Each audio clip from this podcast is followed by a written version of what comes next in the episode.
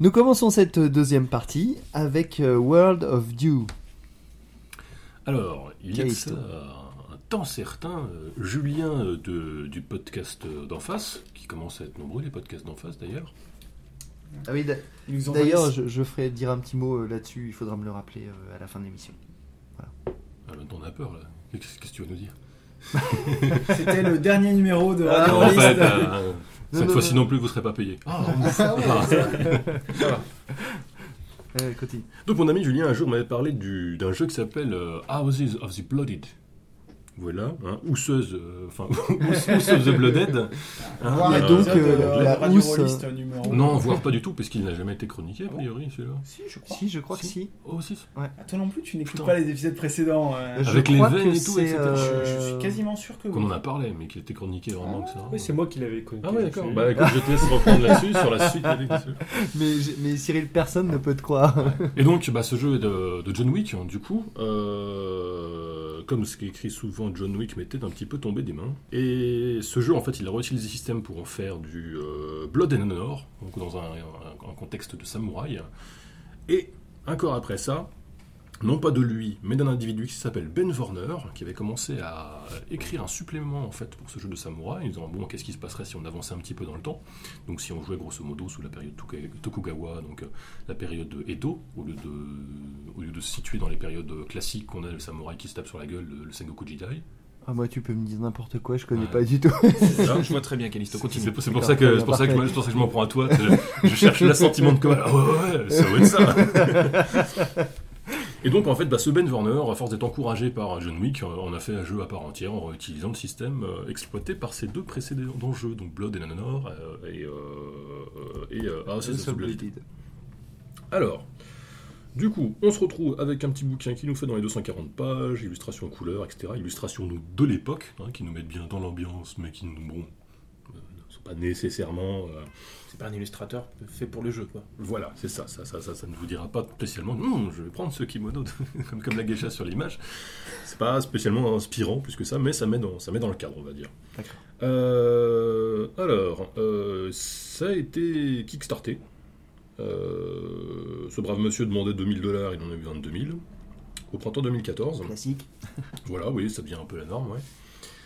Euh, alors, euh, j'ai à, peine évoqué justement du nom en parlant de Edo et compagnie. C'est autant avant on avait des samouraïs qui se tapaient sur la gueule avec des clans et compagnie, euh, autant là le, les, les Keijin, les vilains étrangers, ont commencé à arriver un petit peu.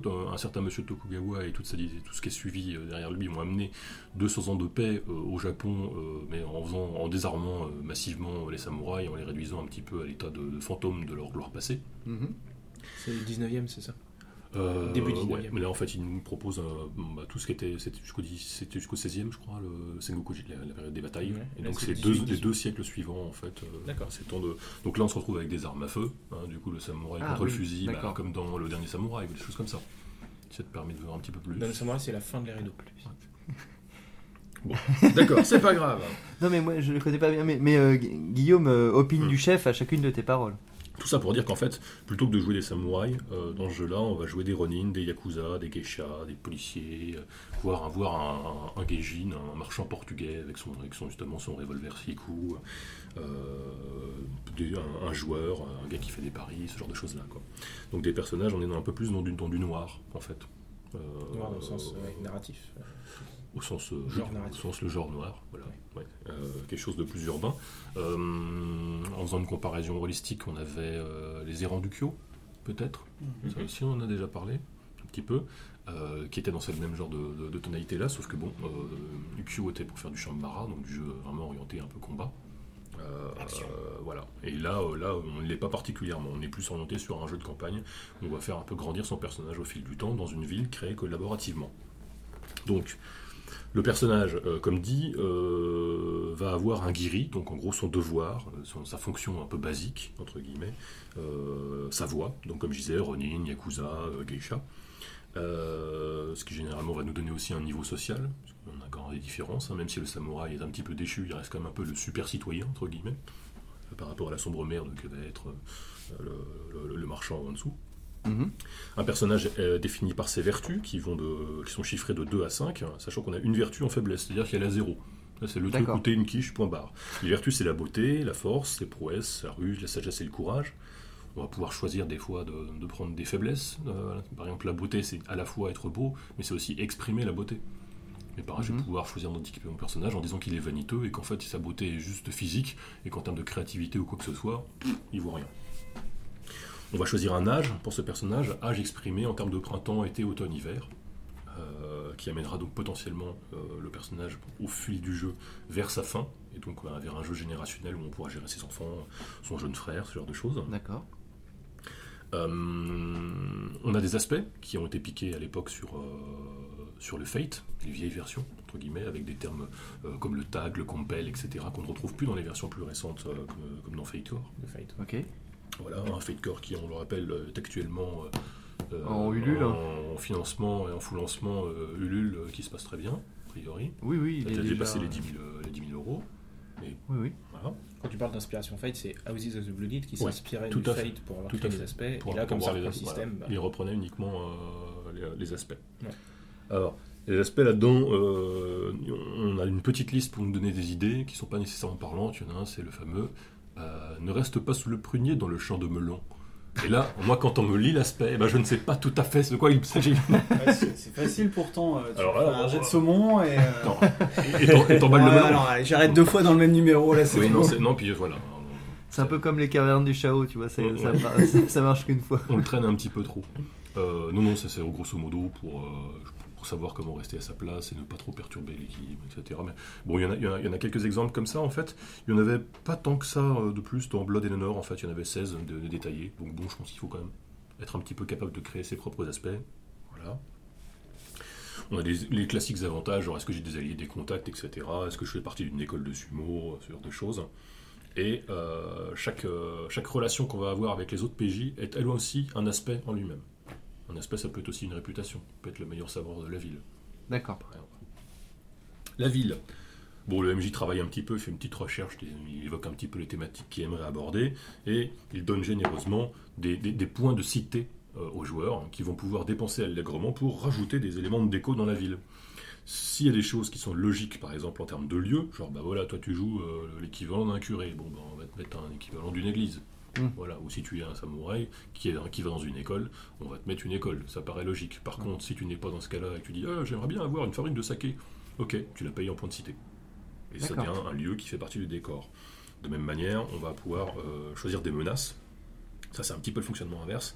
Euh, enfin, on dépense des points pour, euh, pour créer des menaces, mais en fonction de leur impact, de leur puissance et de qui elle va affecter, on, gagne, on gagnera des points d'honneur ou des points de ninja. Donc en gros, je veux dire, des points d'honneur, c'est euh, ce qui va aller dans le sens japonais, genre euh, tout le monde va dans le même sens, tout le monde reste à sa place, etc. Et à l'inverse, le point de ninja, c'est plus le désir personnel.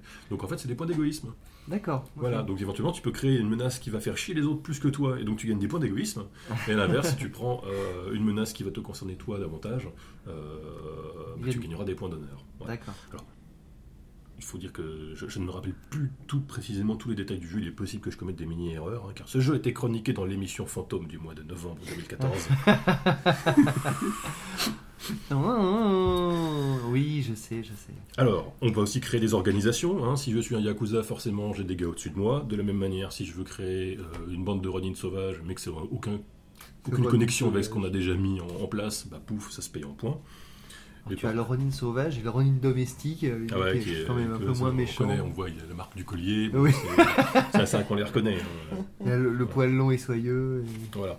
Ces petits. Alors, quand les joueurs ont, fait, ont dépensé tous leurs points de cité, ils sont contents et tout, etc., le MJ récupère ces points qui lui ont été donnés, en fait, et les met dans ce qu'ils appellent son story pool. Le story pool va lui permettre de rajouter des faits personnels, quand il voudra, voire de faire mentir ce que les joueurs ont établi. Les Ronin ne sont pas sauvages. Ah, ouf. En fait, ça te permet de revenir. euh, voilà, sur les. Bah, finalement, tu pensais que, mais c'est qu'une rumeur, c'est que Oui, ci, c'est que ça, etc. ça permet de modifier un peu. C'est pas euh, là pour euh, déstabiliser en permanence les joueurs, Oui, euh, mais c'est là pour euh, créer le doute. Genre finalement ce gars, c'est peut-être encore se battre, même s'il a 90 ans. bon.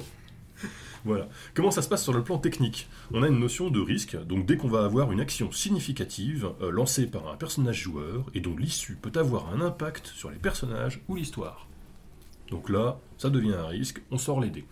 On va aller regarder du côté de nos vertus, j'ai 3 dés dans ma vertu, je jette 3 dés, si je fais 10 ou plus, j'ai le privilège de décrire ce qu'il se passe, En additionnant les dés. en additionnant les dés. Donc avec 3 dés, en général, on s'en sort bien. Avec 2 dés, ça devient plus, plus, un peu plus risqué. Oui.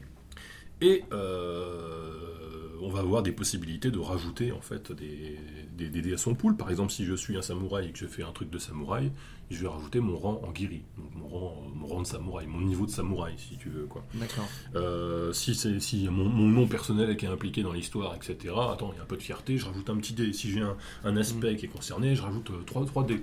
À la fin, Ah oui, ah, j'ai carrément. 8 dés, c'est la fête.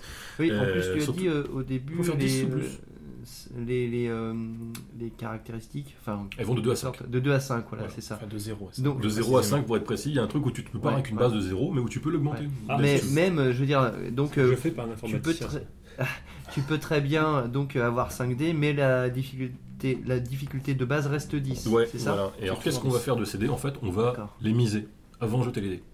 Donc, sur mes 8 dés, je vais dire, bon, euh, j'en ai besoin de 3 euh, avec un peu de chance, ou bon, 4 si je joue la sécurité. Avec Oui. 4 dés, je suis censé, censé passer. Et ben, je vais en garder 4 que je vais mettre de côté. Je ne vais pas les jeter. Et ces dés représentent des mises. Et si j'ai réussi mon jet de dés avec les dés restants, Oui. les mises vont me permettre de rajouter des faits supplémentaires. D'accord. Donc, de décrire plus de choses dans la fiction. Mhm. Voilà, de, euh, de dire que ce, ce duel, je l'ai gagné avec, euh, euh, avec Une brio. Une que, main dans le que- dos. que cette, cette danse que j'ai faite devant le Seigneur a particulièrement ému celui-ci et que je gagne de la gloire euh, dans une de mes réputations. D'accord. On a un nombre limité de réputations, mais c'est quelque chose d'assez assez important dans le jeu, en fait, d'être connu pour certaines choses. Mhm. Euh, et donc, ça permet donc bah, de- d'établir des, faits dans la réalité. Quoi. Et- Alors, si c'était. Ouais, Et ce qui est important, c'est comme dans Houses of the Blooded, c'est que le système te dit pas euh, si tu réussis ton jet, alors ton action est réussie. C'est uniquement, tu as tu, le droit de gagnes, tu raconter. gagnes le privilège de décrire. De raconter. Et on Tu va avoir, ce que tu euh, veux. ouais, on va avoir une incitation dans le jeu un petit peu, dire ouais, c'est pas si difficile que ça. Et dans les, en plus dans la, plus dans la partie conseil, euh, conseil de jeu, on va avoir quelque chose qui est plus sur l'incitation à ce qu'on appelle classiquement le, le fail forward. Donc en gros le fait de se casser la gueule pour, pour que l'histoire avance, quoi, et de faire avancer, euh, de pas avoir ce souci de protection euh, complète du personnage et de s'autoriser en fait à les faire avancer, euh, à sortir un petit peu du de son ah mince Sa zone de confort. sa zone de confort, voilà, c'est le terme que je cherchais. D'accord. Euh, bien évidemment, euh, ça va aussi souvent impliquer que des fois, plusieurs joueurs auront des choses à dire. Dans le cas d'un test normal, c'est ce qui va se passer. Je, réussis, je mise, je réussis ou pas. Donc si je réussis pas, c'est le MJ qui raconte, bien évidemment. Mhm. Et dans le cas d'une opposition, eh ben, euh, on va faire des mises cachées. Hop, je ne montre pas combien de dés je mise, tu ne me montres pas combien de dés tu mises, on fait le jet de dés, et celui qui euh, fait le plus gros score euh, va garder toutes ses mises, va pouvoir exploiter toutes ses mises, Et alors que le perdant, et, il a le privilège, mais il peut choisir, je crois, de le filer à l'autre, Ah oui. de, de laisser l'autre commencer d'abord. Mhm. Il peut y avoir un petit peu de tactique là-dedans. Euh, et euh, le perdant, euh, lui, va quand même pouvoir décrire la moitié de ses mises. Donc c'est pas, euh, tu, perds pas tout, quoi. Et ça s'alterne. Voilà, c'est un coup l'un, un coup l'autre. Le gagnant, donc celui qui fait le plus gros score, je crois, a, a le choisi qui commence. Et en fait, c'est un coup toi, un coup moi. Et donc, on peut avoir un, un aller-retour comme ça décrit dans la fiction, appuyé éventuellement par, des, euh, par un impact technique du style, parce que ce qu'on on peut utiliser euh, ces points pour euh, donner une blessure, Mm. pour donner une mauvaise réputation à l'autre. Bon, Ok. c'est la suite. Ouais, c'est ça. Mhm. Donc Là, c'est bon, il est devant, a priori, il va pas bouger pendant un moment. On peut notamment euh, taguer, taguer l'adversaire. Donc, un tag, en fait, euh, dans l'ancien temps, euh, dans l'ancien temps de Fate, non, c'est pas, pas le tag sur les murs. Ah. Non, c'est la, c'est, un aspect négatif en fait, un aspect uniquement négatif. Donc une blessure, un une en fait, ça va, voilà, ça va être, ça va être une blessure, ça va être un aspect négatif, c'est un tag qui va pouvoir être invoqué, mais uniquement par ton adversaire. Mhm. Donc plus t'es blessé, plus invoque toutes tes blessures d'un coup, etc. Et donc là, ça devient un petit peu difficile. Euh... Je pars, ouais, vas-y. Euh, oui, je, je pensais, c'est, c'est un- en fait, euh, dans les systèmes apocalypse, c'est un état. C'est, euh, Ouais, ouais. un truc qu'on te fixe Mais- sur Hmm. toi, mais qui est négatif. Sauf que tag, c'est aussi un verbe, euh, parce que c'est utilisé pour la manière d'utiliser les aspects des gens Voilà. contre eux.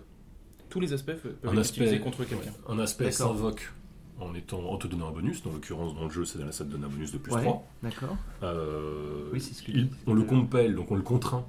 En fait, et là, généralement, ça veut dire que tu. Si tu. Bah là, en l'occurrence, on te demande de payer quelque chose. Si tu veux pas exécuter, exécuter. Si tu es censé te comporter d'une certaine manière, défini par tes aspects. Ouais. Euh, mettons un code moral. Ouais. Bon, bah voilà, tu vas me dire, ah bah non, euh, Tu tu, es censé, scène, tu es censé euh, sauver la veuve et l'orphelin, tu veux, Ouais. là tu, tu devrais le faire. Si tu veux pas le faire, tu perds 3 points d'honneur. Les points d'honneur, est parlé un petit peu, vu que c'est un petit peu pour le bien commun, c'est un pool commun. Voilà. Et tes, points, et tes points de désir, tes points de ninja, tes points d'égoïsme sont par contre ton pool spécifique. On D'accord. ne fait pas la même chose avec les deux. on va Ah, c'est-à-dire que si tu fais perdre de l'honneur, t'en fais perdre à tout le monde. Oui. Et je peux enchaîner directement sur l'honneur. hein. Une autre manière d'en perdre, euh, c'est de troubler le jeu avec du hors-jeu. Eh ouais. Donc les- la table en elle-même perd en fait des points s'il y en a un qui trouble. On retrouve un petit. Toi, tu lis une BD, paf. Voilà, c'est ça. Eh ben, ça, écoute, c'est du grand classique de John Wick euh, d'être Ouais. très. euh, Ouais. très- euh, non, au contraire, Hmm. pas permissif. euh. Pas laxiste, euh, au contraire. Voilà. Directif. Ouais, c'est ça. Non, pas Punitif. directif, punitif, c'est ça. C'est qui Sévère, ça se passe, euh, autoritaire. hyper bien, ouais. alors là, je donnais l'exemple d'un code moral. Maintenant, si tu as une réputation, tu as la réputation d'être le meilleur sabreur de la ville. Bon, bah écoute, quelqu'un te provoque et tout, tu dis euh, je peux pas, j'ai piscine. Ah Ouais, mais t'as un petit problème parce que là, t'es un peu en train de remettre en question ta réputation. Oui. Et donc, soit on va te tailler un short, ta nouvelle réputation. Bon, je suis le meilleur sabreur de la rue euh, qui est à l'est de la ville, ou de, ou de- de- de- de ce côté-ci de la ville. D'accord. Et donc en fait, tu, euh, tu vas pas pouvoir échapper là en payant des points. C'est ou tu le fais, comme c'est marqué sur ta fiche, ou tu le fais pas. Et à ce moment-là, on va réviser ton jugement. On va temporairement dire que tu plus le bon sabreur, le meilleur sabreur de la ville, jusqu'à ce que tu le prouves, ou jusqu'à ce qu'en fait que tu révises la manière dont est écrit ton, ton aspect. D'accord. De la même manière, si, euh, vu que les relations sont des aspects, je dis Oh, je ferai tout pour Robert Bon, là, Robert se fait arrêter par les flics, euh, ils sont 40 et tout. Bon, je vais faire comme si je n'avais pas vu et je remonte le col de mon, de mon kimono. et, là, et non, là, c'est pareil, là, c'est pas simplement du tu payes des points, c'est ok, tu modifies immédiatement ta relation avec Robert. La manière, dont, le sentiment, dont- Ouais. la manière dont tu as établi la relation, tu la modifies tout de suite. Et à partir du moment où Robert s'en aperçoit, lui aussi est libre de modifier. Ouais, finalement, euh, j'ai une énorme dette envers Roger. Ouais, finalement, vu que, Robert vu que Roger m'a abandonné, ouais, je, le règle de ma vie. voilà. L'honneur, ça va permettre de dépenser, de gagner des super bonus, hein, un 4D de bonus, c'est quand même joli. Ouais. Euh, ça nous permet d'activer les, des, des- des détails du décor, ça nous permet d'activer des lieux, genre ces fameuses euh, fabriques de saké que j'ai payées avec des points de cité tout à l'heure, bah, elle va avoir un effet technique dans le jeu que je vais pouvoir activer en payant des points d'honneur. Et l'honneur va aussi me permettre de transformer une blessure mortelle, euh, notamment les fameuses blessures de pistolet, car ici le pistolet tue en un coup. Preuve que le, le katana est dépassé. Oui. Voilà. Et donc en fait, à chaque fois qu'on te tire dessus avec un pistolet et qu'on te touche, bah t'es mort. Sauf si tu as encore un point d'honneur à sortir de la pile. Donc c'est bien, voilà, ça peut être. D'accord. Pendant ce temps, les points de. euh, les, les points d'égoïsme permettront de taguer les blessures de quelqu'un, permettront d'ajouter des détails, mais donc on sera le seul à exploiter, ou d'utiliser un lieu, mais de manière pareille, égoïste. Non, non, mais il n'y a que moi qui vais chez l'apothicaire. et- Non, mais on a fait pire. euh. on a fait pire que quelques sonneries. Ouais, mais là, on se croirait vraiment dans. dans- Euh, J'en profite euh, quand on fait une pause, j'ai oublié de préciser, euh, je voulais en parler tout à l'heure de pour Itrasby, que euh, je suis tombé, que c'est un jeu qui est facilement hackable pour jouer dans n'importe quelle euh, cité, voilà. et je suis tombé sur un hack dans Night Vale. Ah oui Oh, Ouais. Intéressant. Alors le problème c'est que les gens qui ont, qui- fait ça, euh, les- ça a l'air d'être des fanboys de base, et en gros euh, ils passent une heure à se taper des délires euh, sur euh, ultra référentiel, parce qu'il y a un, Ouais. il y a un Ouais, actual ouais. play que tu peux écouter quoi. Mais, euh, mais je trouvais l'idée, euh, parce que c'est vrai qu'en fait ça Ah, mais moi, ça m'a fait penser vachement vite hein, quand euh, Ah bah oui, moi truc. complètement, oui, j'ai pensé à Vanille. Direct, j'ai pensé à Vanille. hein. Et je voulais le Ouais. préciser pour faire un, un cross, Arrête euh, de faire ton suiveur, toi. mais je le mettrai euh, dans les commentaires. Ouais, euh, en fait, euh, tout à l'heure, je vais parler de podcast euh, Mm. euh, parce que je voudrais signaler euh, tous les euh, tous les podcasts les euh, récents qui sont sortis. Là, il y a les Chroniques d'Altari. Bah, c'est là, euh, pote Julien, il vient de là en fait. Tous les méchants. Et euh, il y a euh, donc euh, le Café Rolliste. Il y en a encore un autre. euh, qui a fait un numéro sur euh, INS. Ah si, ça me dit quelque chose, ouais. Ils avaient interviewé Croc ou un truc comme ça, non? Euh, Ah non, je sais plus. Et euh, c'est- ça, ça avait l'air plus light que le, que le précédent, mais ça a l'air sympa ouais, quand même. Bref, donc ça fait plein de choses. Et puis, euh, je Bah, on en parlera de. Vanille aussi, parce que bon, quand même. Hmm. On va se faire engueuler, hein. On n'est pas objectif. n'est pas objectif. Ah non, mais on ne dit pas que c'est bien, on dit que ça existe. Bon, Bon. Bon, oui, on reprend parce que il est déjà 17h. Faut Ouais. en profiter tant qu'il n'y a pas de bruit. Là, je vais enchaîner un Allez, j'enchaîne un petit peu avec le combat. Bon, comme on a dit, les blessures sont des tags, on peut en avoir plusieurs, elles peuvent s'infecter, tout ça, etc. Donc on a quand même une certaine mortalité, en fait, au final, dans le jeu. Euh, les petits gimmicks sympas du, du combat, c'est euh, des choses du style euh, Strike en indiquant Guillaume. Et oui, je viens de, de- je viens de dégainer véritablement en indiquant Guillaume, et j'ai donc plus de dés pour le taper. C'était le système d'initiative. Voilà. Et oui, d'accord. par contre, j'aurais très bien pu, si j'avais commencé à sentir que la situation est tendue, j'aurais peut-être pu me mettre en garde. Pour qu'on voit bien en fait que j'avais Ah. déjà la lame, la, la main sur, le, sur la lame prêt à dégainer, Mhm. auquel cas on ne peut pas m'attaquer par surprise ou me lancer un strike dans la gueule. Voilà. Mhm. Enfin, on peut, hein, mais euh, Mhm. on gagne pas de dés. C'est bon ça. Ça, c'est intéressant. Ça, ça t'oblige à le faire. euh, Oui, Enfin, physiquement. oui, oui, je pense que ça, il faut désigner véritablement en fait qui tu frappes quoi. C'est souvent le MJ à mon avis. Alors, on peut faire des duels dans le, dans le- dans le- dans le grand esprit classique de, euh, euh, du duel de samouraï, sachant que là en fait le en gros le, le meilleur des deux peut un peu amputer le pool de l'adversaire. Donc techniquement parlant, on peut effectivement faire un duel sans risque. Mais sans risque, pas de gloire. Donc du coup, je peux te dire, ok, bah j'ai 8, toi t'as 2 dés, euh, écoute, je t'ampute ton, dé- euh, ton pool, donc t'as plus de dés à lancer, voilà. Et, mais effectivement, toi, bah, tu ne gagnes absolument rien à, Ouais. à massacrer un pauvre innocent qui est incompétent, quoi, en plus. Hmm. Euh, un truc sympa, à partir du moment où il y a plus de 3 participants, le combat devient un peu brouillon, et c'est ce qu'on appelle du mass murder. et c'est effectivement assez violent. Ouais, ça. Ouais. Plus de deux, c'est mass murder. Ouais, c'est ça. Et en fait, euh, à ce stade-là, euh, ben, euh, en cas d'opposition, il y a certes quelqu'un qui commence les hostilités parce qu'il a fait un score le plus haut, mais en fait, tout le monde garde ses paris. Il n'y a pas de ah j'ai perdu donc j'ai perdu la moitié des paris que j'ai misés. Non, non, c'est tu gardes tout quoi. Donc euh, bon, ça peut devenir effectivement c'est- c'est un peu la boucherie. Comme on a dit, le pistolet tue, hein, voilà. Et euh, pour Ouais, ceux qui ont une école de sabre ou de sumo, pas les gens euh, qui tuent, hein, c'est le pistolet. Non, c'est le pistolet. Le, le- le- voilà. le préciser. Voilà, c'est pas les gens qui, les- qui sont coupables. Pas dire ça des Américains. Mais, je trouve ça sympa cette idée du truc qui, qui tue directement. euh. Bah ça, oui. En fait, ça t'inflige une blessure, une, ça t'inflige une blessure de niveau 6. Si tu n'as plus de points d'honneur pour réduire la- une blessure mortelle, en fait, c'est mort direct. Point. Voilà. Mais ça représente, euh, c'est l'époque, et c'est complètement ça, quoi, à Mm. l'époque. Euh, on remplaçait les samouraïs par des paysans, mais à qui on apprenait à se servir d'un fusil. Et voilà. Enfin, pour ceux qui ont essayé de développer un peu leur école de sabre ou de sumo, eux vont avoir la possibilité de latter euh, les- des mooks. Mais sinon, pour un individu normal, c'est pas facile. Quoi. Euh, abattre euh, abattre un- même un, un glandu de base, euh, ça reste un petit peu compliqué. Alors que quand tu commences, comme je dis, à avoir un certain niveau de- de- de- d'école de, sabre, là, euh, tu charcutes. On a donc des écoles de sabre et de sumo qui sont restées. Ils ont fait un petit système très schématique avec une étoile à 5 branches, c'est-à-dire que grosso modo, tu es de l'école de l'eau. Bon, bah, tu te battras bien contre, je veux dire une connerie, hein, l'école du feu, l'école de la terre. Et par D'accord. contre, tu seras pas bon contre l'école de l'air et l'école du vide, qui aura plus de dés contre toi. Voilà, c'est simple, c'est schématique, et puis ça, ça marche bien. Ok. On a un peu de magie dans tout ça, mais ça reste du décorum en fait. C'est euh, exactement comme si je suis en face de quelqu'un et dire Ah, mais je le connais lui Bah, je sais pas, fais un jet de sagesse, fais tes paris, et plus tu Mhm. réussis, plus tu établis de choses sur lui. Bah, la magie, ça va être pareil. Ah, bah là, c'est un talisman qui protège contre les fantômes, blablabla. Point. Si tu réussis ton jet de Voilà. connaissance de magie. Comme on, comme on retrouverait dans un Mighty Fuse, euh, Mhm. avec le jet d'érudit qui permet d'établir des faits, etc. Oui, oui. Donc on a de la magie qui sert en fait à établir des faits. Voilà. Nos personnages, comme je l'ai évoqué, il y a une notion de saison, c'est-à-dire qu'entre entre deux, trois, euh, au bout de 2-3 aventures, bah, on fait une petite pause, on fait passer une année, on augmente l'âge des, des personnages jusqu'au moment fatal où euh, ils, ils changeront de, enfin, ils changeront de catégorie, ce qui leur permettra éventuellement d'avoir plus d'aspects. Plus tu es vieux, plus tu es expérimenté, plus tu as d'aspects. Mais aussi de s'approcher du moment fatal où il bah, faudra passer la main aux enfants parce que tu es mort. Voilà. Sur cette conclusion un peu abrupte. Euh, bah c'est un jeu que je trouve est orienté vers le partage de la, la- la responsabilité du plaisir de jeu, hein, parce que là effectivement le, le- le MJ reste un peu en retrait.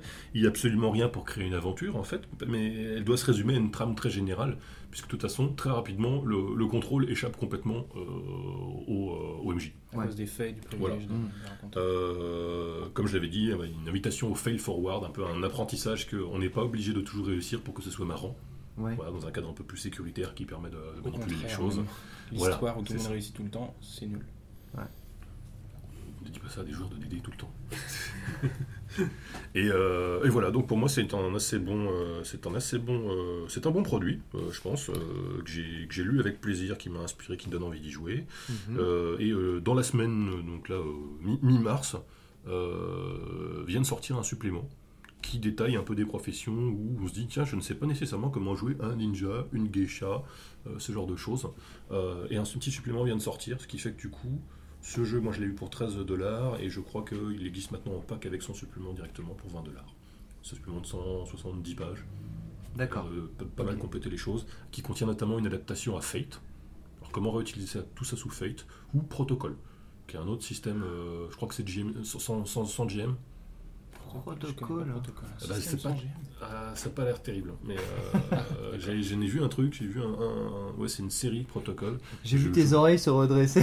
Je, euh, je crois que c'est, je crois que c'est 100, 100, 100 mètres de jeu, mais euh, c'est toute une série de mini suppléments en fait, de, de cadre de jeu, un petit peu de setting. Mais euh, je suis, j'ai survolé, je crois, un truc et j'ai pas été convaincu. Mais je n'ai un- pas de, Une sorte de bouquin de base qui est le système quand même. non, je crois pas. C'est ça le truc. C'est un jeu sans mètres de jeu et sans bouquin Et de base. et sans Ouais, qui t'explique un peu comment cadrer les choses en vignette, en machin, etc. Mais je crois qu'il n'y a pas de, il y a pas vraiment de bouquin de base. et la première règle de ce jeu, on n'en parle pas. Ouais, c'est ça. Ouais. Quoi deuxième. Qu'est-ce que tu racontes On parle pas de protocole. Voilà. Une question Bon. un peu sur, euh, euh, sur ça. Ouais. Parce que moi j'ai lu euh, of the Blooded, euh, Ouais. mais pas celui-là. Euh, et le, le système de Houses of the Blooded avait l'air très très euh, euh, influencé et, euh, et fait pour euh, créer un genre dans les histoires que John Wick disait. Il faut, le but c'est créer le genre de l'opéra. Oui. Il voulait qu'on ra- on raconte des histoires d'opéra. C'est pour ça que c'était euh, euh, mortel, grandiose, Mhm. euh, spectaculaire, euh, qu'il y avait des, euh, des, des façons d'agir, voilà, avec des, des vertus. Vraiment toutes les choses qui étaient mises en place avaient l'air d'être d'être pour ça, les archétypes en- mis en jeu. Euh, le fait que ce soit aussi gén- gén- intergénérationnel, pas intergénérationnel, Oui, générationnel, oui. euh, qu'on jouait le, Sur plusieurs le fils d'un noble ouais. qu'on avait commencé à jouer. D'ailleurs, on jouait que des nobles. Mhm. Enfin, il y avait vraiment tout ça. Et du coup, là, le Bah. fait de passer avec le même système que ce. A priori, l'impression qu'il y ait beaucoup de, de a changements, priori, dans, de passer j'ai vraiment noir. l'impression que c'est le- c'est la même chose. En- dans Blood and Honor, en fait, a priori, c'est juste une transposition. Ouais, mais euh, le fait de passer à du noir, parce que ça, tout, tout ce que tu as raconté me fait penser à du noir, en tout cas le noir euh, euh, japonais. Enfin, Oui, oui, oui, Ce qu'ils ont fait, avec la période Edo, justement, qui est pas exactement pareil que le nôtre, mais qui s'inspire de ça. Ce qu'on va voir dans, dans les Otoishi, alors je parle pas du, nécessairement du film, mais toute- Ouais. toute la série qu'on avait, euh, très très très Yakuza. C'est pour ça que très ça me paraît bizarre. Je, je sais pas si le, le changement se fait bien à cause de, Bah, de ce. Déjà, un, et a priori, la de première ton. transposition, c'est de passer de- des veines, donc les, les veines de Ouais, Houses bah. of the Blood- oula, euh, de Houses of the Blooded, euh, à Blood and Honor. A priori, il n'y a pas énormément de transformation qui a été effectuée au niveau Les du système. Ils ont rajouté, les, les veines sont les personnages qu'on joue, les le nobles. C'est une espèce de, de noblesse imaginaire, entre guillemets. Et, euh, et Le sang bleu, quoi, Et ça Ouais. nous, nous, nous, propose, en fait, de nous expose, dans- si tu veux, toute, euh, toute leur, euh, euh, toute leur culture et compagnie. C'est pour ça que c'est assez lourd à, à avaler comme bouquin, parce que ça te raconte comme si c'était un peu les chroniques d'un peuple qui n'existe plus. euh, Ah oui, d'accord, avec 4 manies, t'as 4000 ans avec d'histoire. leurs poisons, Voilà, très belle euh, lumière, avec leurs tout leurs histoires, leur, leur coucherie, tout ce qui donne, tout ce qui donne ce côté un petit peu théâtral, bah, euh, opéra, comme tu le dis ça. carrément. Mhm. A priori, je crois que ça a été transposé sans grande difficulté et sans raboter grand chose au final avec le. Bah, le fait que ce soit pas difficile, c'est ça que je questionne, justement. C'est est-ce Oui. que c'est pas plutôt euh, Est-ce que, est-ce que en fait une le facilité qui a posé problème dans la transposition du ton? Parce que le ton il change vraiment hein, quand tu quand tu passes à ça. Je veux pas faire de l'opéra avec ce genre de choses. Bah, en fait, la question c'est est-ce que, est-ce que euh, cette euh, volonté de faire de l'opéra était vraiment retransmise par le système initialement ou est-ce que c'était une étiquette qui a été accausée dessus Ça, et peut-être sur laquelle, voilà, à plus, avis, je pense qu'il faut peut-être plus le voir comme ça. Finalement, on vous a vendu un truc qui fait de l'opéra, mais qui fait aussi euh, de la guerre, euh, si vous rajoutez les règles de baston, euh, ce samouraï, euh, combat, combat de troupes armées, compagnie, etc. Et puis la notion d'honneur, l'honneur, le guiri, ce genre de choses qui ont été rajoutées. Moi, je pense que c'est des petites choses qui ont été rajoutées pour donner le ton, euh, qui sont venus se greffer sur le système initial. Mais j'ai pas l'impression qu'il y ait une amputation particulière du système initial, mais juste des greffes de petites choses, ces notions, comme je disais, d'honneur, de guiri, euh, d'égoïsme, de ninjo, euh, ce, genre de choses-là, et le contexte autour, le fait qu'on crée euh, la ville, ces, ces différents, euh, ces différents lieux dans lesquels on va pouvoir s'investir. Ben, On va pouvoir faire augmenter le- les, les niveaux de la maison de saké, du temple machin, avec des effets techniques, etc. C'est pour construire un peu son environnement tout en restant dans le même environnement fermé, avec ces notions de réputation assez fortes. Euh, je pense qu'ils ont adapté le système sans en changer la base, mais je pense qu'ils n'ont rien enlevé de particulier. Donc la question c'est comment est-ce qu'on est passé de opéra à euh, jeu de combat de samouraï à samouraï noir Enfin, à euh, ja- Japon noir, entre guillemets. Deux éléments que tu cites là, quand tu dis par exemple la, la cité, euh, ça doit être le, le- ça doit être l'héritier de ce qu'il y avait dans Houses of the Blooded, c'est-à-dire euh, créer son domaine, puisqu'on était un Comme j'ai- noble. C'est possible, comme j'ai pas réussi, comme dit, j'ai pas réussi à le finir celui-là. Comme, comme t'es un noble, voilà. tu joues euh, quelqu'un qui possède des terres, une, Bah, maisonnée, une maisonnée et tout ça. Ce qu'on va retrouver dans, comme dans un ambre, un truc comme ça, tu joues ta famille noble, son développement. Hmm. Et donc là, à la place, tu crées la cité. C'est pas quelque chose qui t'appartient. Au contraire, tu crées ton environnement plutôt.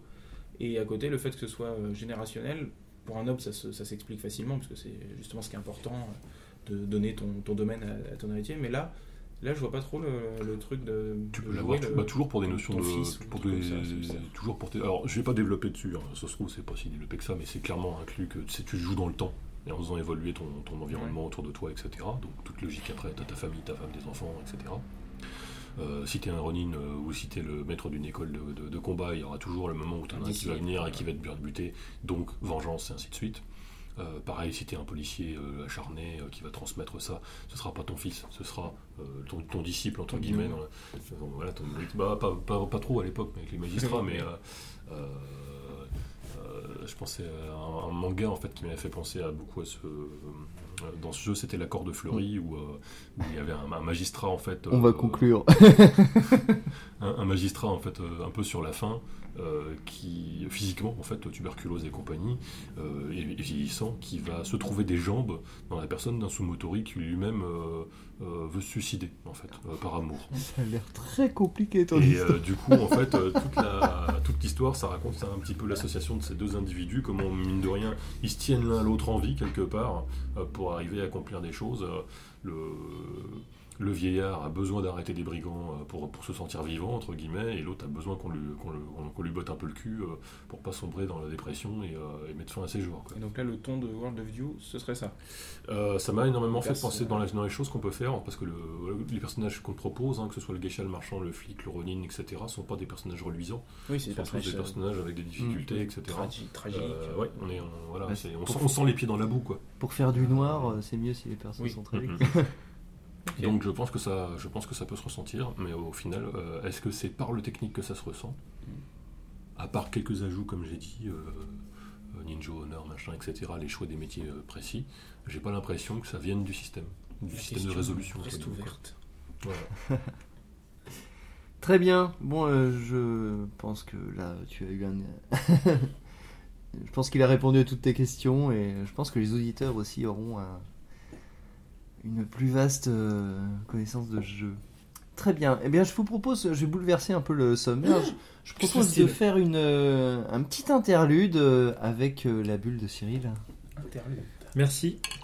Alors, Alors, Bon, vous- bon, euh, comme convenu, j'avais préparé une critique du jeu de rôle euh, de Montecook, Télérama. Moi, j'ai pas tout compris. Du coup, apparemment, Calisto en a aussi préparé une. Du coup, je vais peut-être plutôt. euh, On va la faire à deux. ouais. Oui, parce que j'avais pas compris les règles du tout. je Enfin, je, Alors, pourtant, elles sont très simples. Ouais, bon, bref, il y a des illustrations, mais enfin, c'est très étrange. Du coup, je vais vous parler d'autre chose. Euh, je vous propose de parler des histoires que raconte notre cher.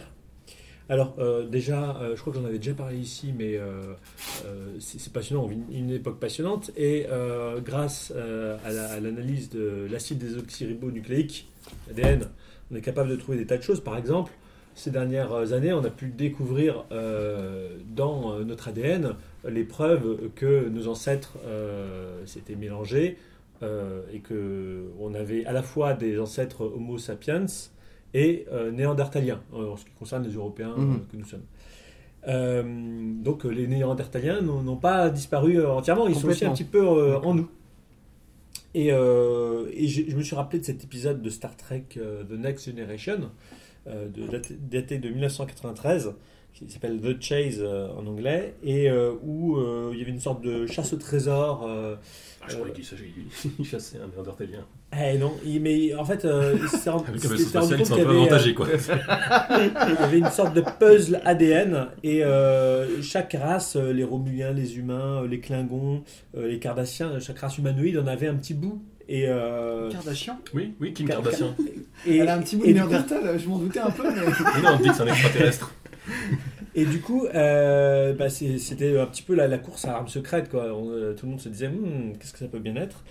Et, euh, et donc, ils ont finalement réussi à rassembler tous les éléments du, du puzzle, euh, étant prêts à se, se- se mettre la main sur ce pouvoir ancestral venu d'une civilisation certainement de la nuit des temps. Et là, il y a- du crâne ancestral. et là, et là, il y a, il y a quel- juste un, un hologramme qui apparaissait en disant bravo, euh, chers euh, descendants, vous avez réussi à collaborer ensemble pour euh, construire un monde de paix et d'harmonie. Du coup, ils étaient un peu déçus. euh, euh, Et du coup, il foutait sur la gueule. euh, savoir qui allait voilà, revendiquer la découverte. Et donc l'idée, le concept, c'était que le, dans le code de gé- génétique de chaque race avait été dispersée une, une partie euh, de, de ce qui constituait au, au fond euh, un, un programme informatique qui, Mhm. euh, qui donnait euh, l'adresse de, voilà, de, De la planète. de, ce message de, de la planète et de cet endroit. Et euh, donc c'est un thème passionnant et qu'on retrouve un petit peu d'ailleurs dans, dans, dans certains, euh, dans certains jeux. Alors là, je, je- par exemple, je pense à Vampire où euh, dans, dans le sang il y a des tas de messages qui passent et euh, Mhm. qu'on peut retrouver. Et je reviens vers le, le monde réel et vers les récentes recherches. Là, on vient d'apprendre dans le journal Genome Research qu'il y a euh, 8000 ans, enfin d'abord, ils ont fait une, comment ils ont procédé? Ils ont fait une analyse auprès de 500 volontaires d'Afrique, des Andes, d'Asie du Sud-Est, Proche-Orient, d'Asie centrale, d'Europe et euh, d'Océanie, donc un peu partout, euh, sauf, euh, sauf d'Amérique du Nord finalement. Ils ont fait une analyse comparative, d'une part de l'ADN lié au chromosome Y, qui est Oui. masculin, Mhm. et de l'ADN mi- mitochondrial, qui lui est féminin. Mhm. Et euh, grâce à ça, et avec des calculs euh, que je vous passe surtout parce que je ne comprends rien du tout, que tout le monde s'en fout, euh, ils ont pu déterminer qu'il y a 8000 ans, pour, pour 17 femmes qui concevaient, qui, qui transmettaient leurs gènes, qui avaient Oui. un enfant, il y avait juste un homme qui le faisait. D'accord. C'est-à-dire que, en gros, il y a 5%, euh, bon, en gros, hein, euh, 5% des hommes, il y a eu 1000 ans, qui, qui avaient des enfants. C'est-à-dire que l'immense majorité euh, des hommes n'avaient pas d'enfants. C'est pour ça que ça marchait bien. et, et c'est- fascinant parce que du coup, on peut s'imaginer des tas de, de conséquences sur euh, la société. euh, parce qu'apparemment, il n'y a, pas de- forcément de raison biologique qui peut être identifiée, euh, genre maladie, virus, quelque chose comme ça. Pour l'instant, Oui. on n'a pas en tout cas des, des éléments pour dire ça. Donc, C'est sociologique. la thèse, c'est que ça, ça, voilà, il y a quelque chose de social là-dedans. Ça correspond euh, à l'émergence aussi, euh, enfin, au développement de l'agriculture, une période de croissance démographique pour, euh, pour l'humanité.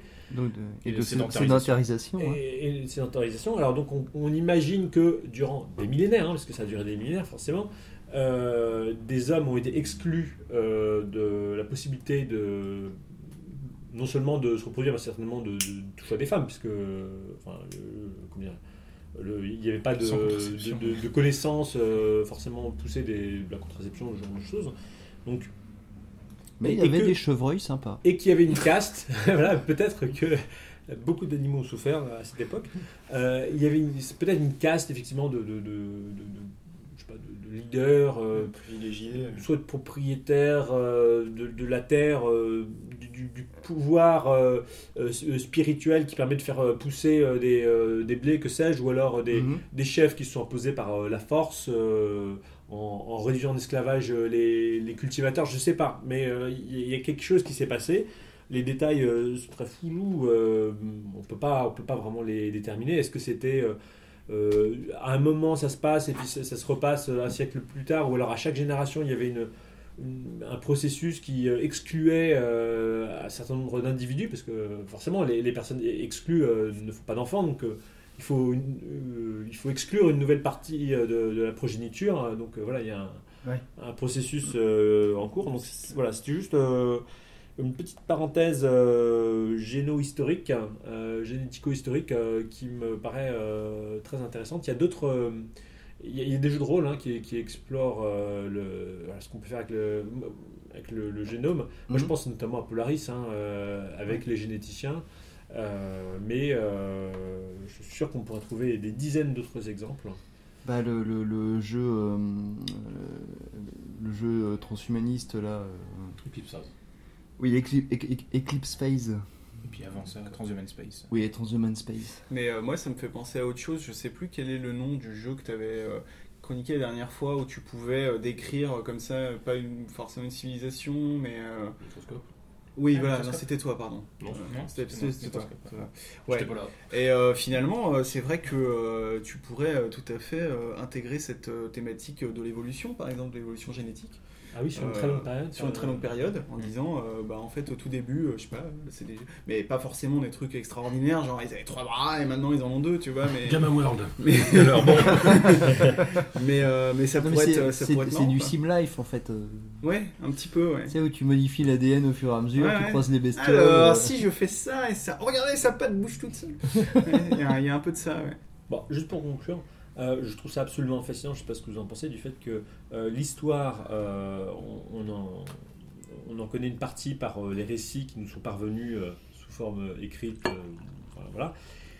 Et euh, on, en, on en devine notre partie par des indices vraiment euh, très euh, enfin, infimes, ténus. Microscopie. Euh, que, que ce soit le, le, le carbone 14, euh, l'ADN, ou alors euh, ces, ces astronomes qui sont capables d'utiliser euh, des, euh, des systèmes stellaires entiers comme dispositifs optiques pour voir encore plus loin Mm. avec ouais, tout ce qui a trait à, la courbure.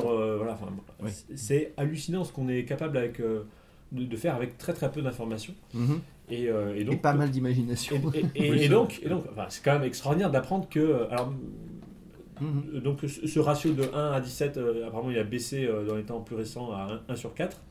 Mais euh, voilà, il y a quand même eu une période où, si vous étiez un homme, il y avait de fortes chances que vous, étiez exclu de la bah, sexualité. être Et, le et les femmes, peut-être, je pense pas que ce, ce- ce- enfin, j'en sais rien, peut-être c'était une période de domination féminine, peut-être au contraire, peut-être au contraire, c'est le contraire, parce qu'elles n'avaient pas accès, elles pas accès à tout un panel euh, d'hommes finalement, elles n'avaient accès qu'à un seul homme, donc euh, peut-être c'est plutôt un homme qui dominait tout le monde en fait. Bah, on est censé Ça, être plus Je fragile. pense que euh, c'était plutôt ça, oui. Bah, peut-être pas dans ces proportions-là, on est censé être légèrement plus fragile, et c'est pour ça qu'il y a un peu plus de natalité d'hommes en fait que de femmes, pas pour compenser. euh, etc. 1025 mais peut-être qu'à pour cet mille, ouais, niveau-là. Ah oui, bon, Mais il y a des qu'à éléments. l'époque, effectivement, euh, le- les, les circonstances extérieures faisaient que bah, on, on crevait encore plus facilement nous. euh, Mm. ça peut être effectivement du mal alpha, ça peut être au contraire le mal alpha mais choisi par les femelles. Ouais, Euh, ça peut être lié à des croyances ou à des, des, phénomènes. des euh, votes de popularité. Déjà à l'époque, appuie sur 1 pour sauver Grook. Je mise tout sur Il, Grook. il a quand même décrit que ça avait l'air d'être euh, Cyclique. d'être non, d'être surtout sur toute la planète. Ouais. Oui. Puisque donc Oui. ça c'est pas Mhm. juste un problème de croyance ponctuelle ou un truc Non, comme ça, c'est plutôt de été- système non, social très Le très. système euh, social qui fait que de toute façon, euh, vu que t'as Très pas bouffé, tu unifié, sais que très tu resteras unifié. en production et donc bah voilà, Ouais. tout le monde Mm. peut pas se reproduire librement sinon il n'y a plus assez bouffé pour tout le monde. Quoi. Comme Ou alors il y avait des, des extraterrestres qui essayaient de stériliser euh, les humains à cette époque et euh, Alors c'est ça. ils avaient un succès partiel. euh, Moi je pense que c'est la plus l'explication la plus logique. Mystère. Et peut-être d'ailleurs qu'ils ont distribué des bouts du code génétique dans chacun de nous et que si on s'y met tous, on trouvera euh, notre prochaine Bah, planète. Mais euh, c'est peut-être qu'on aura d'autres surprises de ce genre. Ce que tu dis c'est très intéressant, c'est ce, ce lien entre ADN et, et toi tu dis histoire, et moi je vois même encore plus fou, c'est ce lien entre ADN et sociologie. C'est comme Mm. du coup on peut étudier la sociologie de peuples Mm. dont on n'a même pas d'histoire écrite Oui. grâce à l'ADN. Oui. Et ça a été, il y a eu aussi récemment, j'ai lu une, une recherche sur pourquoi est-ce que les femmes sont plus petites, qui s'intéressait justement à essayer de- d'enlever ce, d'enlever cette croyance que c'est à cause de, de- purement de la génétique et de l'évolution, parce qu'au contraire c'est euh, peu efficace d'être petit pour une femme parce que c'est elle qui doit accoucher, donc être solide pour euh, Mm. ce truc qui est très très euh, contraignant, Euh, et que donc ce serait plutôt sociologique, c'est parce que euh, souvent les femmes sont exclues de- des morceaux de choix euh, dans la nourriture. Mmh. Et du coup, c'est plus efficace d'être petit pour résister à la disette que d'être un grand baraque qui a besoin de bouffer beaucoup. Mm. Euh, et du coup, c'est sociologique, mais ça a une influence sur l'évolution. Il n'y a, que les humains qui ont, eu des trucs comme ça. Je pense qu'on est capable aussi de déterminer euh, les, les migrations en regardant euh, l'ADN, parce qu'on pourra dire ah celui-là il a eu des ancêtres tibétains parce qu'on on peut le voir dans son ADN Ouais, euh, et donc euh, voilà. Donc il, a de progressivement. population, euh, du coup on ses peut, ancêtres se sont progressivement, euh, ont progressivement il y changé a des de circonstances historiques euh, à déterminer qui ont euh, conduit à un déplacement de population. euh, pourquoi comment J'ai cru que tu allais dire euh, se sont gardés de poils parce qu'il fait Tibet. Non mais en revanche, ils ont besoin, de monoxygène par exemple. Ouais. Donc des, des, des plus petites gorges. Plutôt les globules rouges. Voilà. Mmh, un plus petit coup, effectivement, c'est bien pour. bah oui, pour ne plus attraper d'angine. Adaptation à l'environnement. Puis les chars. Euh, Bon, des charputes. Voilà. ça me fait penser à un, à un jeu de plateau. Là, c'est euh, Evo où tu joues un dinosaure, que tu dois Oui. doter de pattes, de fourrure, euh, avec Ouais, cornes me et compagnie, etc. pour t'adapter à l'environnement. avant que la météorite ne tombe dessus. D'accord. Je me souviens de ce jeu. Euh, C- Cyril, tu as, tu as terminé, je pense. Ouais. Eh bien, merci beaucoup, c'était très intéressant. Une belle bulle. Oui, une très belle bulle. Je t'en remercie. On va l'encadrer. Les auditeurs euh, aussi t'en remercieront. Je fais le, le bruitage de la bulle. Pas mal. Bambou. Jingle bon. Jingle bambou. Et maintenant, nous allons passer à Sunderland. Sunderland, effectivement. L'histoire de Sunderland est liée à un- quelque chose qui s'est passé euh, il y a 3 ans à peu près. Euh, oui, c'est ça, 2-3 ans. Euh, quand Epidia Ravachol, l'auteur maintenant qu'on connaît grâce à Sword of the Masters, mais qui à l'époque, avant ça, avait fait le Vast jeu dans and Starlit. C'est ça. ça. Sous la lumière des étoiles, C'est ça. la traduction française, Vast and Starlit.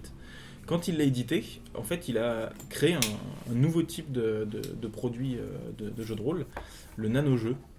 Les, les nano-games, c'est devenu un truc euh, que, que lui a inventé. Il y avait déjà des micro-jeux, évidemment, il y a toujours eu des jeux très très light euh, qui tiennent en 10 pages, euh, des choses comme ça, ça, ça a toujours existé. Il y avait. Ah putain, son nom va m'échapper. Le, le- le créateur. le- le- L'auteur de René. je ne sais plus. Euh, Ah, euh, oui.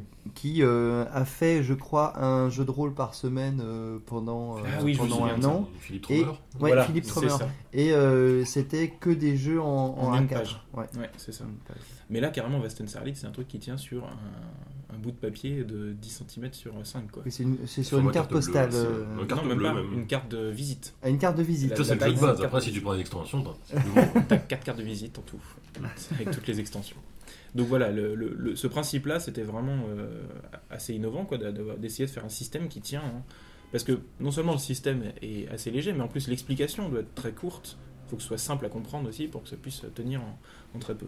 Bon, du coup, il y a plusieurs auteurs qui s'y sont essayés euh, rapidement. Depuis, il n'y a pas eu grand-chose. hein. Euh, J'ai l'impression que ça, ça a duré 6 mois, 1 an, et puis après, il n'y a, plus grand-chose. Mais du coup, le grand Vincent Baker, euh, Louis Soissons. Gloire à son nom. Ouais, son nom. S'y est essayé aussi, euh, après avoir pesté. Oh Et oui. après avoir pesté euh, du fait que c'est pas lui qui a inventé le concept. Euh, il était un peu énervé que Pierre Ravachol ait inventé un truc aussi génial, euh, selon lui. Mais Avant d'accord. Parce que lui, le truc le plus court qu'il avait fait à ce moment-là, c'était donc Poisoned. Apocalypse Sword aussi, il l'avait déjà. Mais en fait. version courte. Ah, en version courte. Ah, le truc le plus court qu'il Oui. fait son expérience, c'est Poison. C'est le plus court et-. Justement, Et- et- la- et- l'explication des mécaniques est peut-être Je un vous donne peu. le truc pour devenir célèbre, le, le- parce que là j'ai l'idée. Hein. C'est pas le jeu de rôle le plus, le plus court, mais le plus long. Faites un, un- un jeu de rôle de 10 000 pages. Ouais, mais Et a- personne n'y a Il y en pensé a déjà déjà. des gens. Et je pense que c'est beaucoup plus facile de faire un jeu de rôle très long qu'un jeu de rôle très court. en fait. Il y en a déjà des gens Parce qu'au bout d'un moment, et lisent plus, donc tu peux mettre tout ce que tu veux en fait. Bah, je pense que oui, l'intégrale de Pathfinder, ça doit être quelque chose d'assez assez Ouais, mais en complet. un seul truc, tu vois. Ah, Ah, écoute, hein. En réunissant tous les il y, a des- a des bouquins quand même qui font quoi, des- si- 800 ou quelque chose comme ça. Oh, pas dans la vieille version. Oui. Et du coup, voilà, euh, l'histoire un peu de ça, c'est euh, il a voulu faire son, son propre nano-jeu. Je dirais pas qu'il est vraiment réussi parce que finalement ces jeux tiennent en quand même euh, une page à 4, donc c'est pas vraiment des nano-jeux.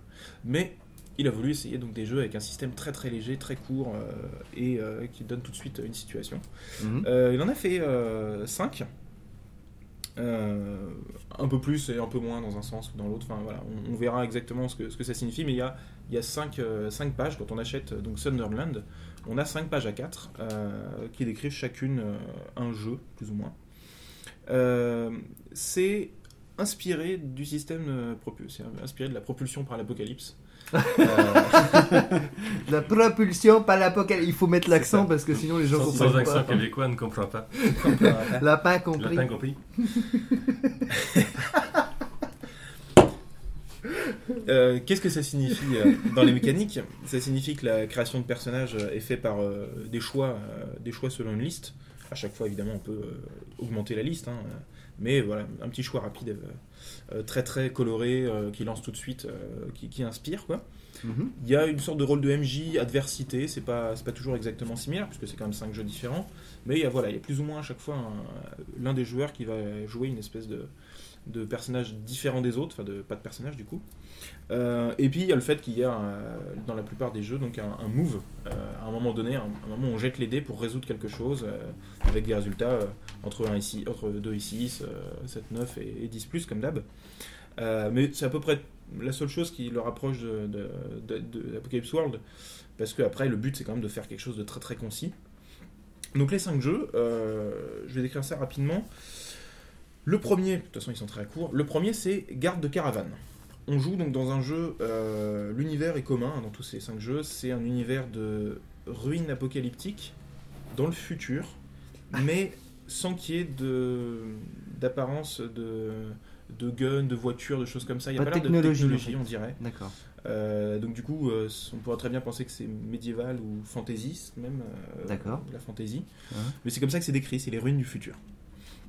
Euh, donc le premier garde de caravane euh, nous fait jouer donc des, des gardiens euh, d'une caravane dans le désert plus ou moins ou en tout cas dans les dans un lieu dans un lieu sans habitation de passage. Donc le, le MJ est poussé à, à créer un, un danger, une menace qui va donc menacer la caravane. Mhm. On résout cette menace, potentiellement une deuxième, et on s'arrête là. En gros, c'est juste une petite partie. Moi, y ayant joué, ça avait duré quand même une heure, une, une heure, une heure et demie, je crois que cette partie-là. Création de personnage jusqu'à euh, fin du fin du, du scénario entre guillemets euh, de l'histoire. C'est vachement rapide. C'est vraiment on pose le contexte, une caravane, une menace qui arrive, on la gère, peut-être une deuxième, et puis après c'est fini. D'accord. Ok. Donc c'est vraiment très rapide.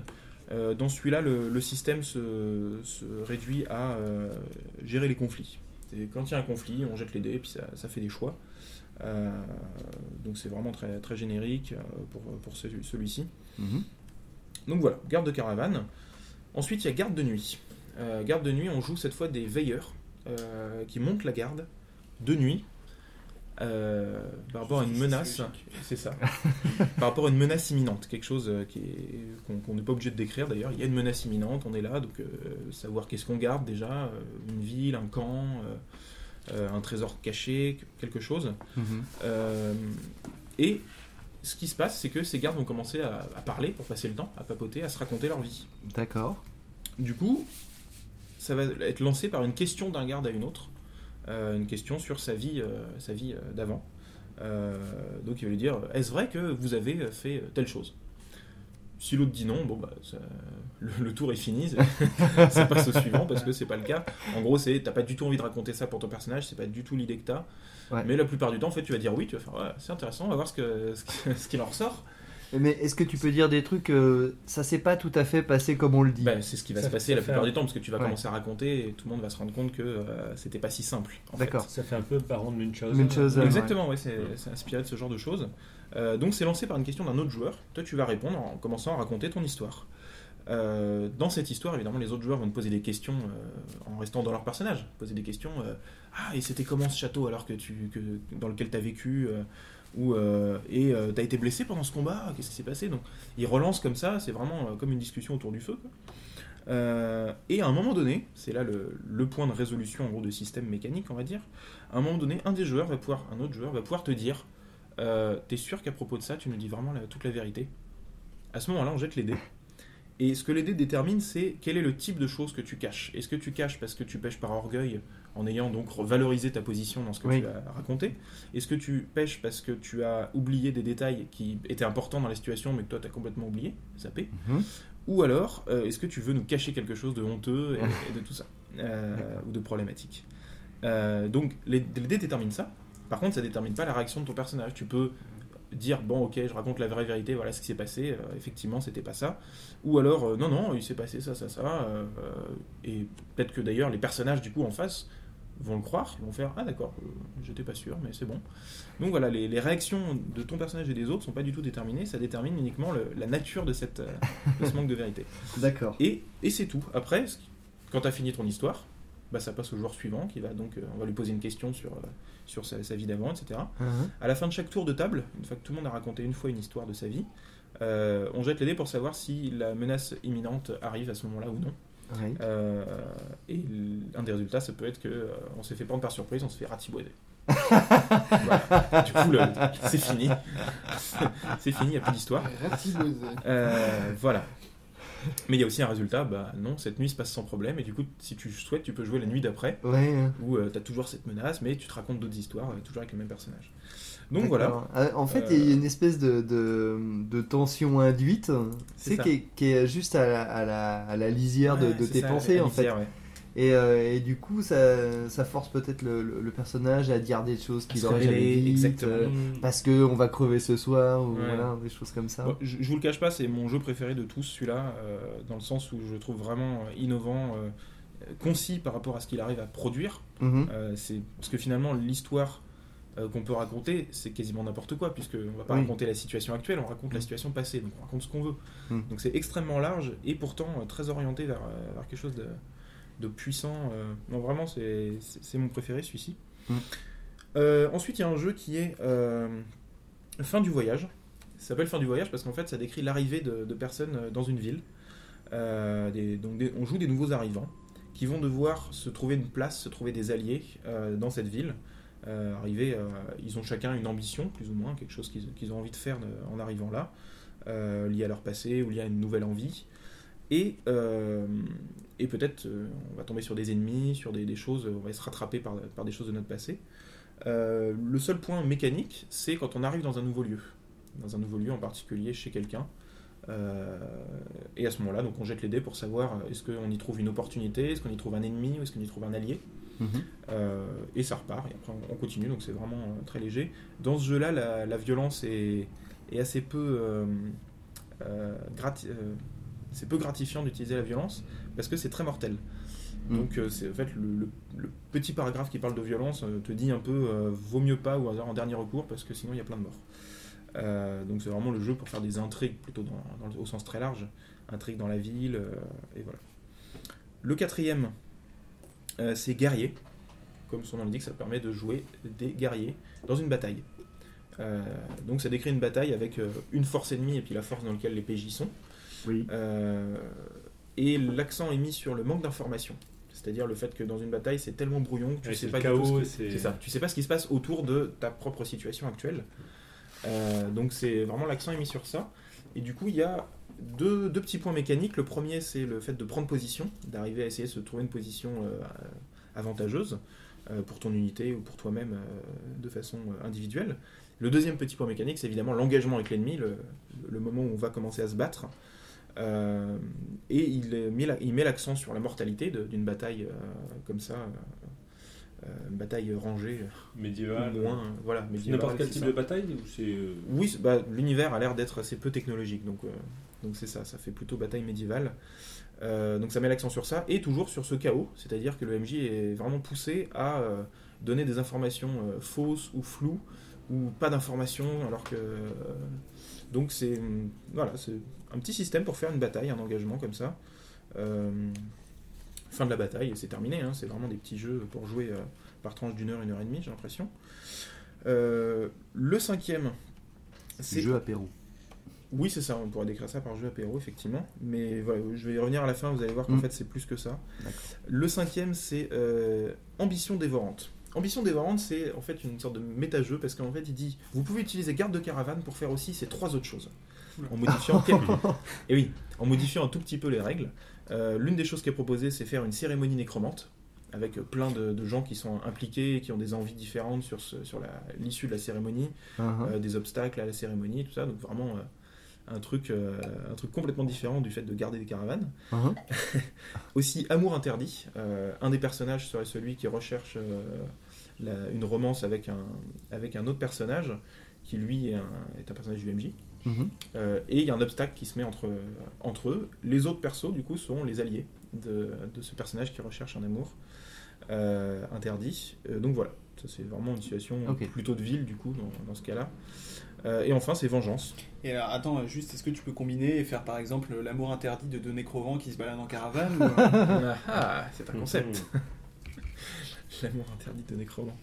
Et, et Vengeance, donc qui permet de voir si un personnage arrive à accomplir une, une vengeance.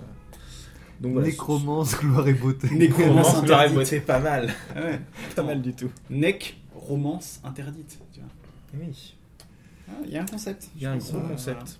Est-ce que tu préfères coucher avec euh, ton, ton, ton nécroman euh, de droite ou alors euh, euh, laisser, laisser libre cours à ta nécrophilie Enfin, tu vois, c'est- non, Né- je né- pense que- Necrophiles. Nécro- Les mecs- Bon, les gars, on tient un truc là pour le prochain jeu de rôle le plus long. euh, je pense qu'on va, on peut tabler là-dessus. Exactement. Hmm. Et le dernier, euh, c'est Pèlerin Maudit, Doom Pilgrim. Hmm. Celui-ci, il est vraiment très spécial, il est aussi très innovant. euh, je pense le plus innovant dans le lot parce que il euh, permet de jouer sur réseau social. Ah ouais? Il faut jouer sur réseau social. Ah, Ah, ok. il faut. Euh, oui, c'est ça. C'est Ah, pas hyper en c'est fait. Euh, le principe, c'est que il y a une personne qui va lancer le jeu. Ah bah comme ça on pourrait son- jouer ensemble pour le coup. Par exemple, oui. Une personne qui lance le jeu sur un de ses réseaux sociaux euh, Mhm. euh, en disant, bah, qui décrit en fait les règles, parce qu'elles sont assez courtes pour que tu puisses lancer ça pour les gens qui connaissent pas, en décrivant un peu les règles, en disant, voilà, moi je vais jouer un pèlerin qui, qui veut atteindre une certaine destination, et je vais vous poser des questions à certains moments. Je vais poser des questions en disant... Qu'ils sont là. Il rentre dans l'immeuble, c'est bon.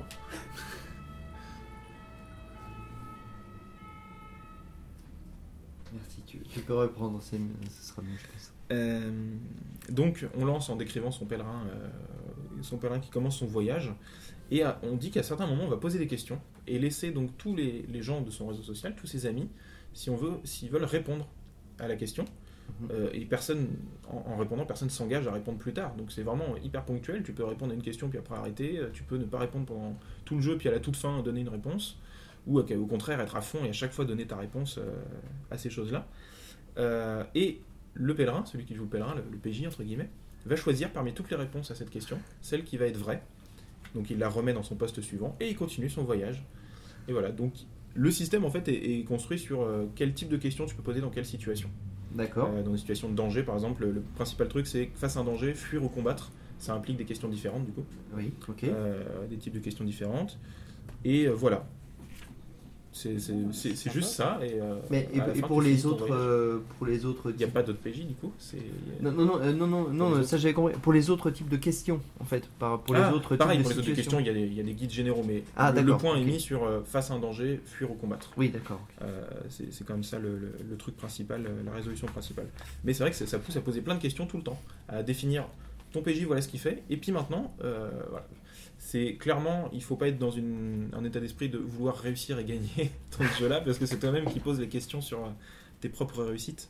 Euh, mais ça, de toute façon, le jeu le fait, le fait bien comprendre. Et donc, comment tout ça est lié? Parce que c'est, ça fait un peu 5 jeux euh, patchwork, mais en fait, il y a un vrai lien. Vincent Baker a voulu montrer que ces jeux étaient utilisés euh, ensemble pour plus ou moins jouer en campagne. En fait. Vache. Le principe, c'est que euh, pour commencer, il, pr- il- il propose de commencer par jouer garde de caravane.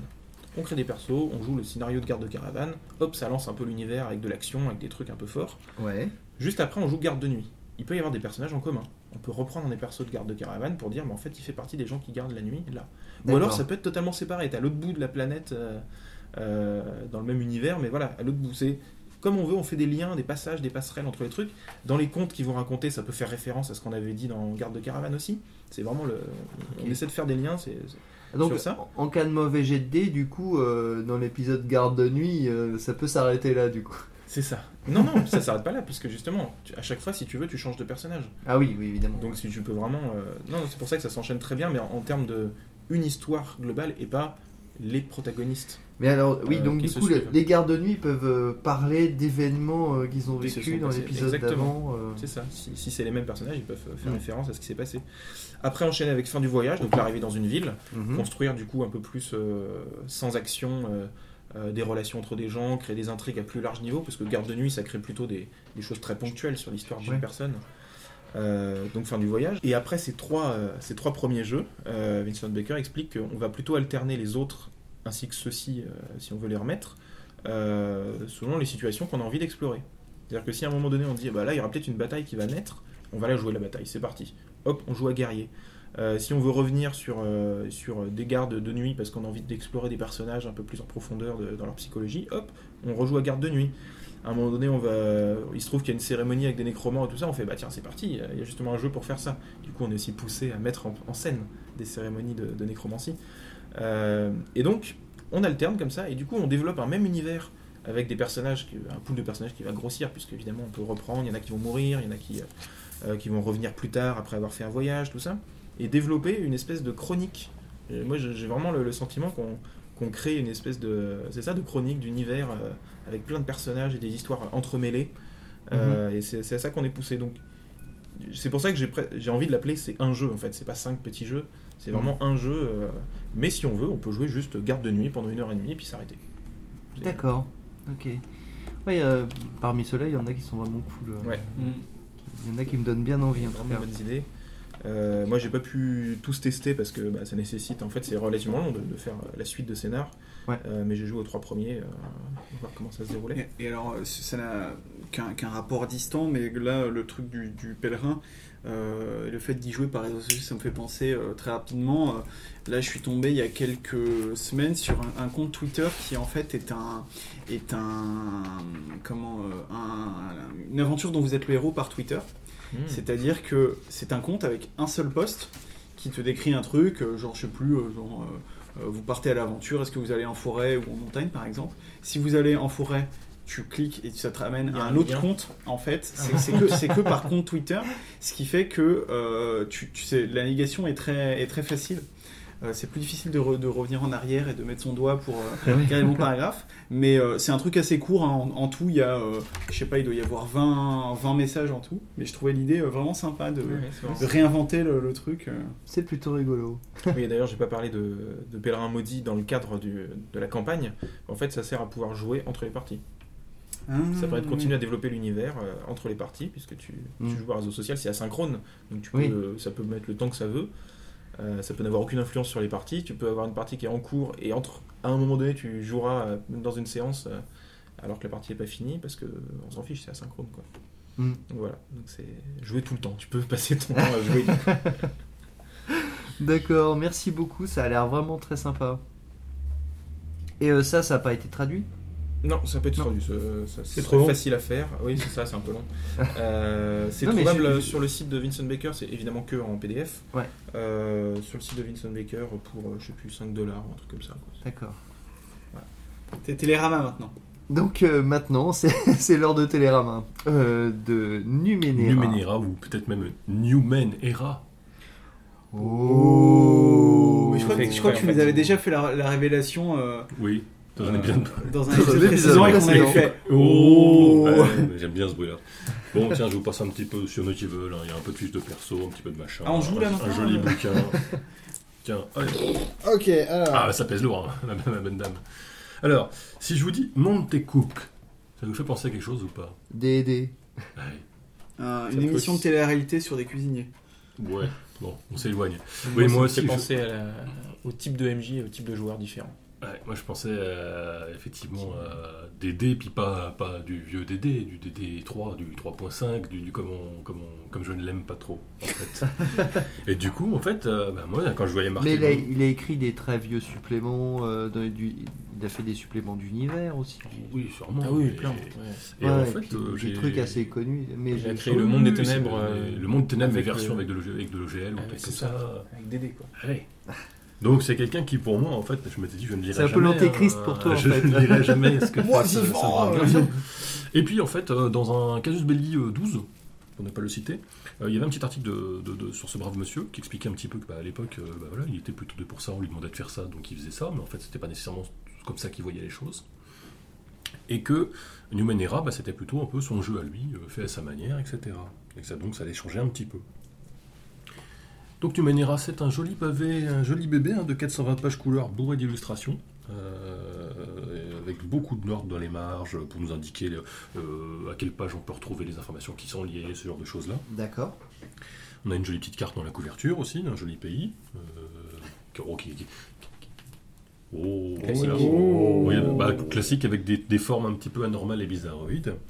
Euh, C'est un théoriquement, je sais pas. Bah, si, à euh, la base, c'est à la Kickstarter. base, ça c'en était un, Oui. je crois bien. C'est facile maintenant. des De toute façon, maintenant Oui. c'est facile pour T'as- acheter un t'as jeu avec 12 pages, Kickstarter. Tu regardes, 25 tu regardes à la de- fin, s'il y a 25 pages, ah, c'est pas des noms de PNJ en fait, c'est les noms des Mais backers. moi, tu peux les utiliser pour. Hein. Oui. Tiens, Dark Shadows de PNJ. 782. Bah, je sais pas, P- PFXJ quand même, c'est un peu compliqué comme nom de PNJ. Oh, bah bon.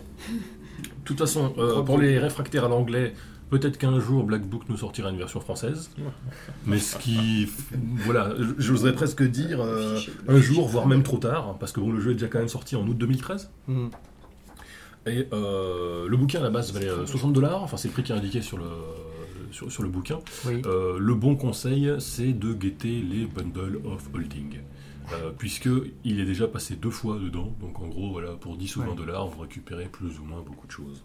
D'accord. Voilà, et sachant qu'il y a déjà eu pas mal de suppléments avec toutes créatures, comme ça. 400 pages en PDF à lire, bonne chance.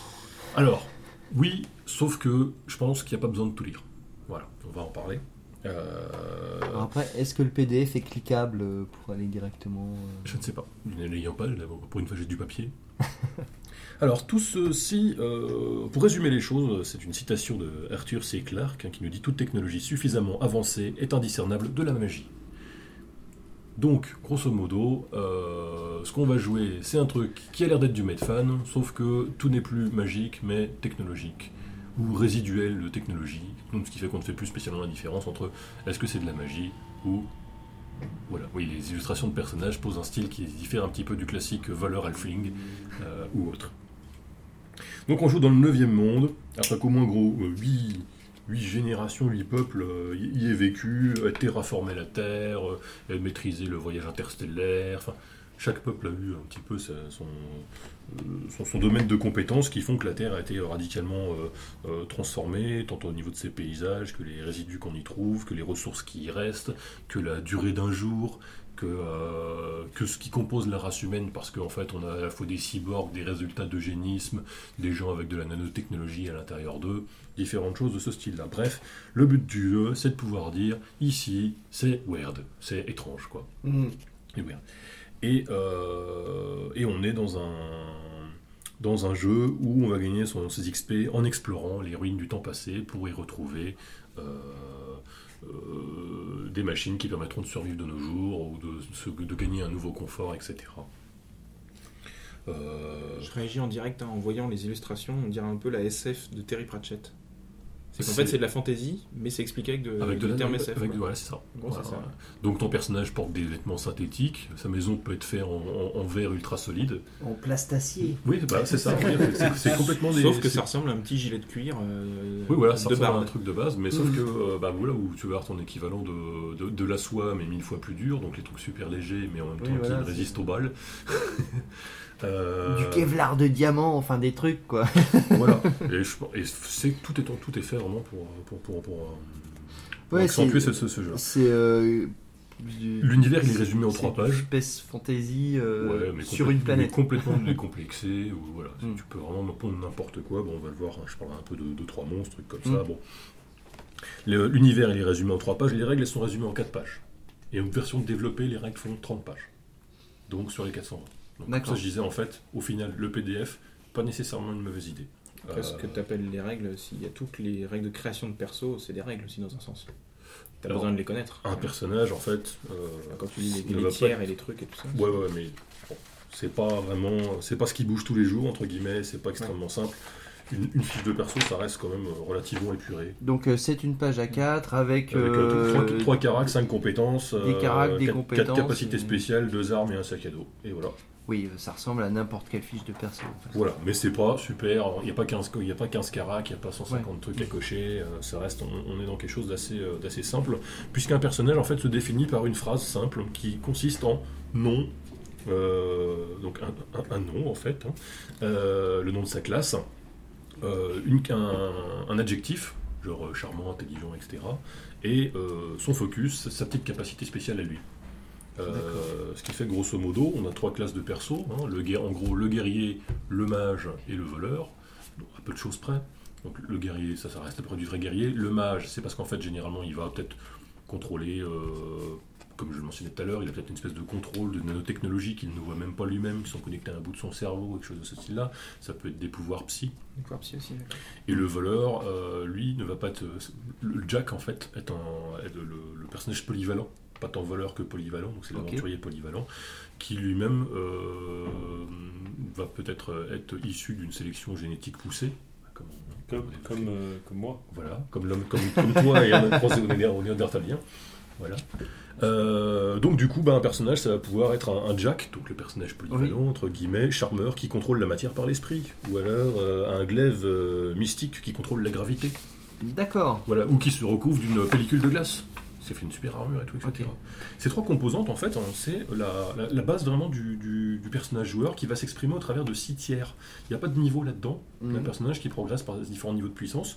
Et donc, bah, quand tu passes de niveau, tout simplement, tu réajustes un petit peu tes capacités en gagnant une nouvelle, amplifiant une ancienne, changeant une ancienne pour une autre.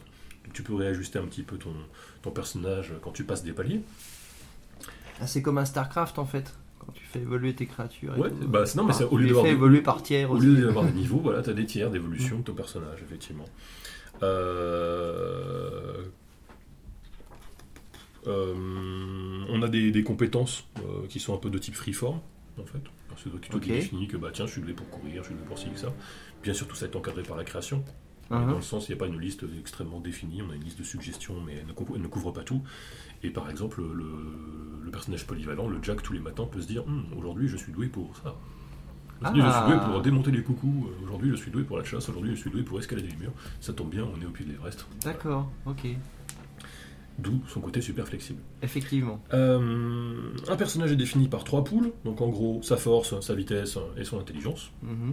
Ce sont des poules qui euh, sont liées à de l'attrition. Donc forcément, euh, quand on perd des points euh, ou quand on subit des... un rayon paralysant va réduire ma vitesse, euh, Mhm. une rafale mentale va réduire mon intelligence et un coup classique va réduire ma force. Euh, deux points particuliers. Le... Associé à mon tiers, il y a mon niveau d'effort. L'effort, ça va être ma capacité en fait à surpasser les difficultés et à réduire les difficultés. Réduire la difficulté de mes jets de dés. Ok. Je vais enchaîner directement un petit peu sur les jets de dés, comment ça se passe. Une difficulté va de 1 à 10, hein, et pour savoir quelle est la difficulté d'un jet, je multiplie la difficulté que j'ai donnée par 3. Donc en gros, les difficultés c'est 3, 6, 9, 12, 15, etc. jusqu'à 30. Ok. Je jette un dé de 20. Et euh, je dois dépasser cette difficulté. D'accord. On n'est pas dans de la complexité. euh. Ensuite, si je suis compétent, eh ben, je baisse d'un cran ma difficulté. Donc si je suis compétent pour courir, on va dire ah, c'est moyennement difficile, tu dois faire un 12, je n'ai plus qu'à faire un 9 avec mon dé de 20. D'accord. Voilà. Si je suis une inexpertise dans la course, parce que attention, je, je suis un peu pointu comme garçon, je pourrais baisser de deux crans ma difficulté, de même si j'essaie de grimper un truc et que j'ai les bons outils, j'ai un atout, donc je baisse ma difficulté, D'accord. etc. Donc à chaque fois, c'est par palier de euh, 3. Ok, très bien. Ah oui, en fait, euh, chacun, euh, chacun des éléments où tu es compétent, c'est-à-dire les, les traits libres dont tu as Voilà, parlé, vont me permettre de baisser Euh, en fait la difficulté d'un baisse, euh, baisse euh, non pas d'un d'un point, mais d'un d'un cran, cran. de 3. Voilà. Et l'effort que je mentionnais en fait juste avant, euh, qui donc quand on commence on a un effort de 1, ça veut dire qu'en se dépassant un petit peu, donc en fait on en dépensant des points de son pool, en s'infligeant quelque part soi-même des dégâts, euh, on va pouvoir euh, baisser d'un cran supplémentaire la difficulté. Les personnages ont aussi un, des, des edges. Un- chaque caractéristique a un niveau d'edge en fait, et c'est ton, en fait, c'est ton, c'est ton discount sur les, euh, sur les efforts que tu fais. Donc si tu as ton point d'edge en, en force, tu payeras euh, un, un point de moins pour arriver à baisser ton niveau de difficulté. Et arrivera un moment donné où tu seras super bon et où automatiquement tout, euh, tout jet de dés fait dans le domaine de l'appui de la force, en fait, Mhm. auto- automatiquement, ça, ça a une difficulté réduite d'un cran. Par exemple, sans payer. Ça, ça fait partie un petit peu de l'évolution du personnage. Le, bah, comme dit, en fait, le, le but du jeu là-dedans, c'est d'aller euh, euh, redécouvrir des artefacts, des phénomènes étranges, un, je sais pas, un trou noir en plein milieu de la plaine, euh, ce truc qui vole, euh, cette vieille machine où en en récupérant peut-être un bout du générateur qu'on a vu dans l'autre ruine d'à côté, peut-être qu'on pourrait la faire remarcher et il s'avérait qu'elle fait à manger toute seule quand tu mets de l'eau dedans. Ah, ça ce genre de choses-là en fait. Donc c'est sur ça qu'est axé le gain d'XP, ainsi que sur les intrusions du MJ. Là j'ai mentionné le jet de en fait, ce que je n'ai pas précisé, c'est qu'en fait le MJ ne fait pas de jet de dés. D'accord. Donc il donne juste ses difficultés et les personnages ajustent ça comme ils peuvent avec, leur- avec les moyens du bord. Euh, le MJ lui par contre va pouvoir faire des intrusions, donc en gros c'est de dire bon bah là il se passe ça. Quand tu appuies sur le bouton, il y a une trappe qui s'ouvre sous tes pieds, tiens voilà un XP. Plus exactement, voilà deux XP. Il y en a un, tu le gardes, et l'autre, tu lui files un de tes petits camarades de jeu. Parce qu'il t'a fait rire, parce qu'il t'a amené des chips, euh, parce qu'il t'a sauvé la, la vie euh, euh, de- pendant trois scénarios de suite. voilà. Donc tu as un système de répartition un petit peu d'XP. Ok. Par contre, si euh, le joueur dit Ah non, mais je veux pas tomber dans le trou, d'accord, donne-moi un XP. Donc déjà tu me rends un XP et en plus tu te prives de, de faire gagner 2 points d'XP au groupe. Il y D'accord. a une petite con- Alors le, le MJ ne fait pas ça en permanence, c'est pas du style de- toutes les 5 minutes, tu vois, ah, alors là il se passe ça et en plus ça t'explose à la gueule. tu es tout brûlé mais gagner un XP. non c'est pas ça, c'est plutôt une fois par heure à peu près, ou une fois par PJ, par partie, tu, euh, tu cases en fait une, une- une intrusion. Sauf dans certains résultats de jet de dés. Quand on a le fameux 1 sur un dé de 20, le MJ fait une intrusion gratuite. Donc ah bah tu perds ton épée. D'accord. Et à l'inverse. Mais, mais lui, il prend pas d'XP quand même. Ah non, c'est gratuit. Donc, les, les- les échecs critiques, en fait, entre guillemets, ça donne une intrusion gratuite du MJ. Euh, sur un dé de 20, un résultat supérieur à 17 donne aussi un petit effet spécial. En combat, c'est des dégâts supplémentaires. Et dans certaines situations, ça peut être des, des petits bonus particuliers. Ça, si tu fais un 19 ou un 20, tu as des petits bonus mineurs, bah, genre tu désarmes l'autre, euh, voire majeur si tu fais un 20. Voilà. Mais euh, sauf euh, si évidemment, euh, c'est, euh, même si le résultat est élevé, il peut, il, Il peut- se peut très bien que ça, Bah, ça ne- peut rater. ça voilà. passe pas. Faut, euh, faut quand même au minimum généralement faire un 20. hein, voilà. Enfin, il peut y avoir des réussites automatiques. Si tu abaisses ton niveau de difficulté à 0, tu réussis automatiquement. Oui, et à l'inverse, si ton niveau de difficulté est au-dessus de 20, bon, bah, il y a peu de chances que euh, ça fonctionne. Ces XP, tu vas l'utiliser pour faire des rerolls directement. Donc là, ah bah j'ai raté un jet, pouf, je dépense un XP. Tu pourras avoir gagné une compétence pour une partie de l'histoire. Là qu'on est dans la région désertique, il se trouve que j'ai survécu dans le désert, juste pour la durée de l'histoire, parce que je sais que bah, on Oui, va pas rester là. Donc je la paye pas plein pot en fait. Euh, des petits backgrounds permanents, le fameux j'ai un titre, de l'argent, des choses comme ça. Ou principalement booster tes caracs, ce qui coûte un petit peu plus de points. Et euh, on a quatre types d'augmentation de carac possibles. Un, augmenter ses poules, donc c'est ce nombre de points général. général. Euh, un, augmenter son edge, donc le, le- ma capacité, euh, mon, mon- coût de réduction sur mes actions, entre guillemets, sur mes, quand je fais un effort. 3. Augmenter l'effort. Et 4. Gagner une compétence. C'est pour ça que les compétences, même, on n'aura pas, même en fin de carrière, on en aura 10. Quoi. Et à chaque tiers, je, vais pouvoir, je vais pouvoir sélectionner chacun, chacun de ces bonus une seule fois. Ce qui fait qu'en gros, bah, quand j'aurai euh, fini les 4, tout simplement, donc quand j'aurai augmenté mon pool de carac, j'aurai une, pris une nouvelle compétence, augmenté mon effort d'un point et augmenté mon edge d'un point, et bah je passe de tiers.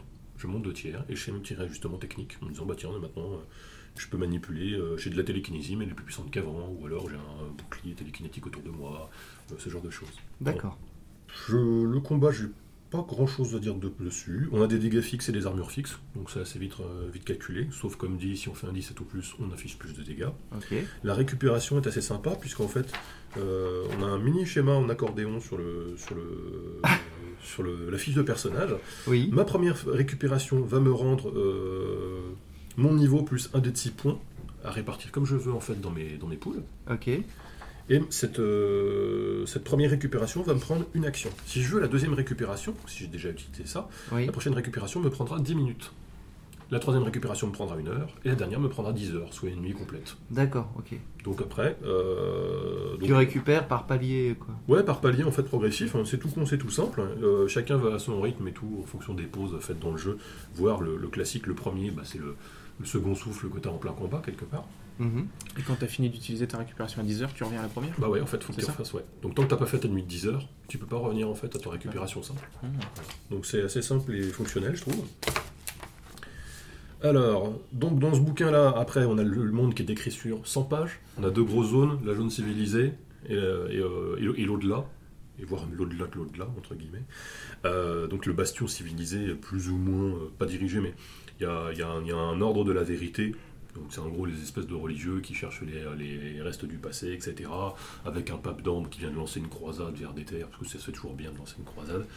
Euh, on, a des- on va avoir des, des chevaliers ambulants qui vont évoquer des templiers. Je trouve que sur les, euh, les, les sociétés, entre guillemets, les, pas, c'est pas les sociétés secrètes, mais sur les organisations qu'on a, en fait, Oui. on est euh, sur du classique, là. On n'a pas de, on n'a rien de même, en fait, voilà, on nous dit partout, euh, les gens sont organisés, grosso modo, en village, en Aldeia. Bon, bah, c'est une unité sociale commune à peu près partout, alors que tout est différent d'un, endroit à l'autre, quelque part. D'accord. Euh, C'est vraiment pour faire du DD, mais avec de la sauce euh, Voilà. euh, sci-fi. Ouais, quoi. Ouais. On reste quand même sur une base simple, entre Oui, un peu de sci-fi de la chaîne du même nom, c'est un peu cheap. Ah bah, bah là, par exemple, des, dans les deux exemples, on a 50 pages de monstres. Euh, mais je crois qu'il faut taper aussi dans les suppléments pour se donner des idées, pour voir, euh, parce que c'est des monstres du coup, qui sortent un petit peu de l'ordinaire. Genre le Girascar, en gros, c'est une espèce de T-Rex. un girascar. Ouais. Non pas le Giscard. C'est un T-Rex aussi. C'est aussi un dinosaure. une vieille bête Au qui foule encore nos terres. euh. Remarque, tiens, dans le Darkest Dungeon, un, très- un jeu très sympathique, en fait, les noms des personnages sont aléatoires. Hop, il y a un dans mes personnages. Je suis très content. Donc le Girascar, c'est un espèce de T-Rex, mais qui Un est. Baladurex. Mais t'imagines qu'il est, t'imagines qu'il est synchronisé avec Google pour trouver ce qu'il veut. D'accord. Parce que Google est plus ou moins une espèce de sphère, de, datasphère en fait, qui est Super restée Wi-Fi. au- autour, D'accord. autour de la Terre. Ah. Et euh, certains personnages peuvent accéder à la datasphère, par exemple. D'accord. Voilà. Ah, mais c'est rigolo ça. Donc le T-Rex, bah, du coup, en fait, quand il te cherche, bah, c'est pas compliqué. hein, il tape sur Google Maps et euh, il a ta piste et voilà, il te cherche. voilà. Euh, ou un personnage sympathique aussi, la femme nibovienne. En fait, l'acte sexuel permet d'ouvrir un portail dimensionnel dans son ventre qui va lui permettre d'enfanter quelque chose il y a une liste, euh, parce qu'il y a une liste des backers du Kickstarter, mais est-ce qu'il y a une liste des substances qu'il a pris pour écrire le jeu ou, euh, Bah voilà, où t'as des espèces de disques. Le, le, le, le- le Palon, c'est une espèce de disque lumineux bah, qui te scie en fait avec sa tranche, quoi, mais que tu vois un petit peu vu qu'il est qu'en deux dimensions, donc tu le vois pas sous tous les angles. C'est rusé. Oui. Donc en fait, voilà. Mais du coup, c'est un peu comme Itrasby, euh, il y a tout et n'importe quoi. Ouais, complètement. Complètement. Et c'est euh, limite le but du jeu. Bon, alors maintenant, on va parler un petit peu de la technologie. Elle est beaucoup plus concrète et indéniable que la magie, puisqu'en fait, bah, les, concrètement, les habitants euh, portent des vêtements qui sont liés à la technologie, ont des maisons généralement faites à partir de technologie et compagnie, etc. D'accord. Donc, Mais à chaque fois, c'est finalement c'est du non reproductible. Donc ils ils vivent euh, Alors, il y a uniquement des sur des. euh, voilà, c'est ah, c'est justement, tu, tu, tu me tends la perche. oh, Pour détailler un petit peu les différentes choses qu'on peut trouver de technologie, il y a des, audit, des en fait, ça c'est des gadgets peu utiles, genre le, le truc de pâte à modeler qui change de forme quand tu le regardes pas. Là, tu- Il dit, Ou voilà. un stylo qui siffle quand on le trempe dans le café, par exemple. Voilà, c'est ça. Et ça. ben là, tu vois, ça c'est des oddities. En fait, on va, on va à peu près assez rapidement s'apercevoir que ça ne peut servir à rien. Ça Mhm. peut se vendre néanmoins, ça peut être sympa, et effectivement, si tu aimes bien ton Ah, café. c'est un peu comme les matomes dans euh, le Bilbo. Ça, Ah, change. Tu sais, les objets qui s'échangent euh, et c'est qui n'ont pas de fonction. Pas Ça, ça, ça- change de forme quand tu regardes pas. Ah oui, je croyais Bilbo, contre- moi dans Bilbo, je me disais, que- Oui, dans Bilbo, il y a des je- meutes. oui, je- Ça change de forme quand tu regardes pas, mais par contre, combien de fois par jour ça prend une forme de bite. C'est quand même. euh, Ah bah, faut te retourner souvent, parce que Ouais. tu fais un devoir si tu à un 2-3 soleil et ton Olivier. Alors, c'est pas possible ça. on a des C'est la forme la plus naturelle euh, que. Enfin bon. On a des artefacts hein, qui ont, ont une forme unique euh, et, euh, et ce- ceux-là vont euh, généralement produire quelque chose sur la durée, mais on a un risque de panne de batterie. Oui. Voilà. Et, parce que ce que je n'ai pas précisé, c'est qu'en fait, le système de, du jeu, le système de résolution, c'est le système Cypher. Ce qu'on va trouver principalement, ce sont des ciphers. Donc en fait, ce sont des petits objets euh, magiques, enfin technomagiques, consommables. Donc c'est l'équivalent de ta potion de soin.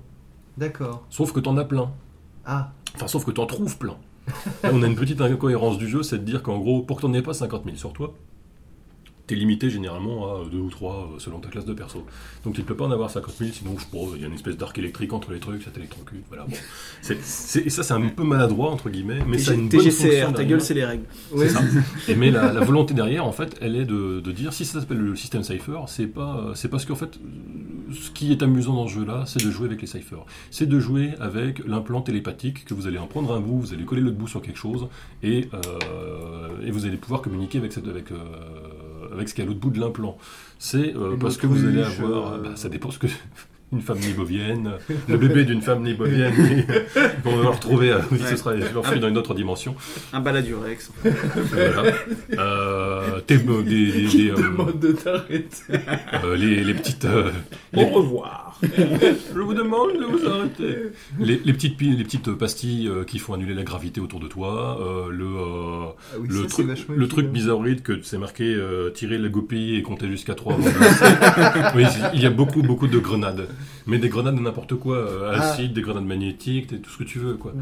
Euh, et donc en fait c'est le cœur, le cœur du, du jeu, c'est gros, et c'est des choses qui sont au-delà des capacités d'un personnage normal.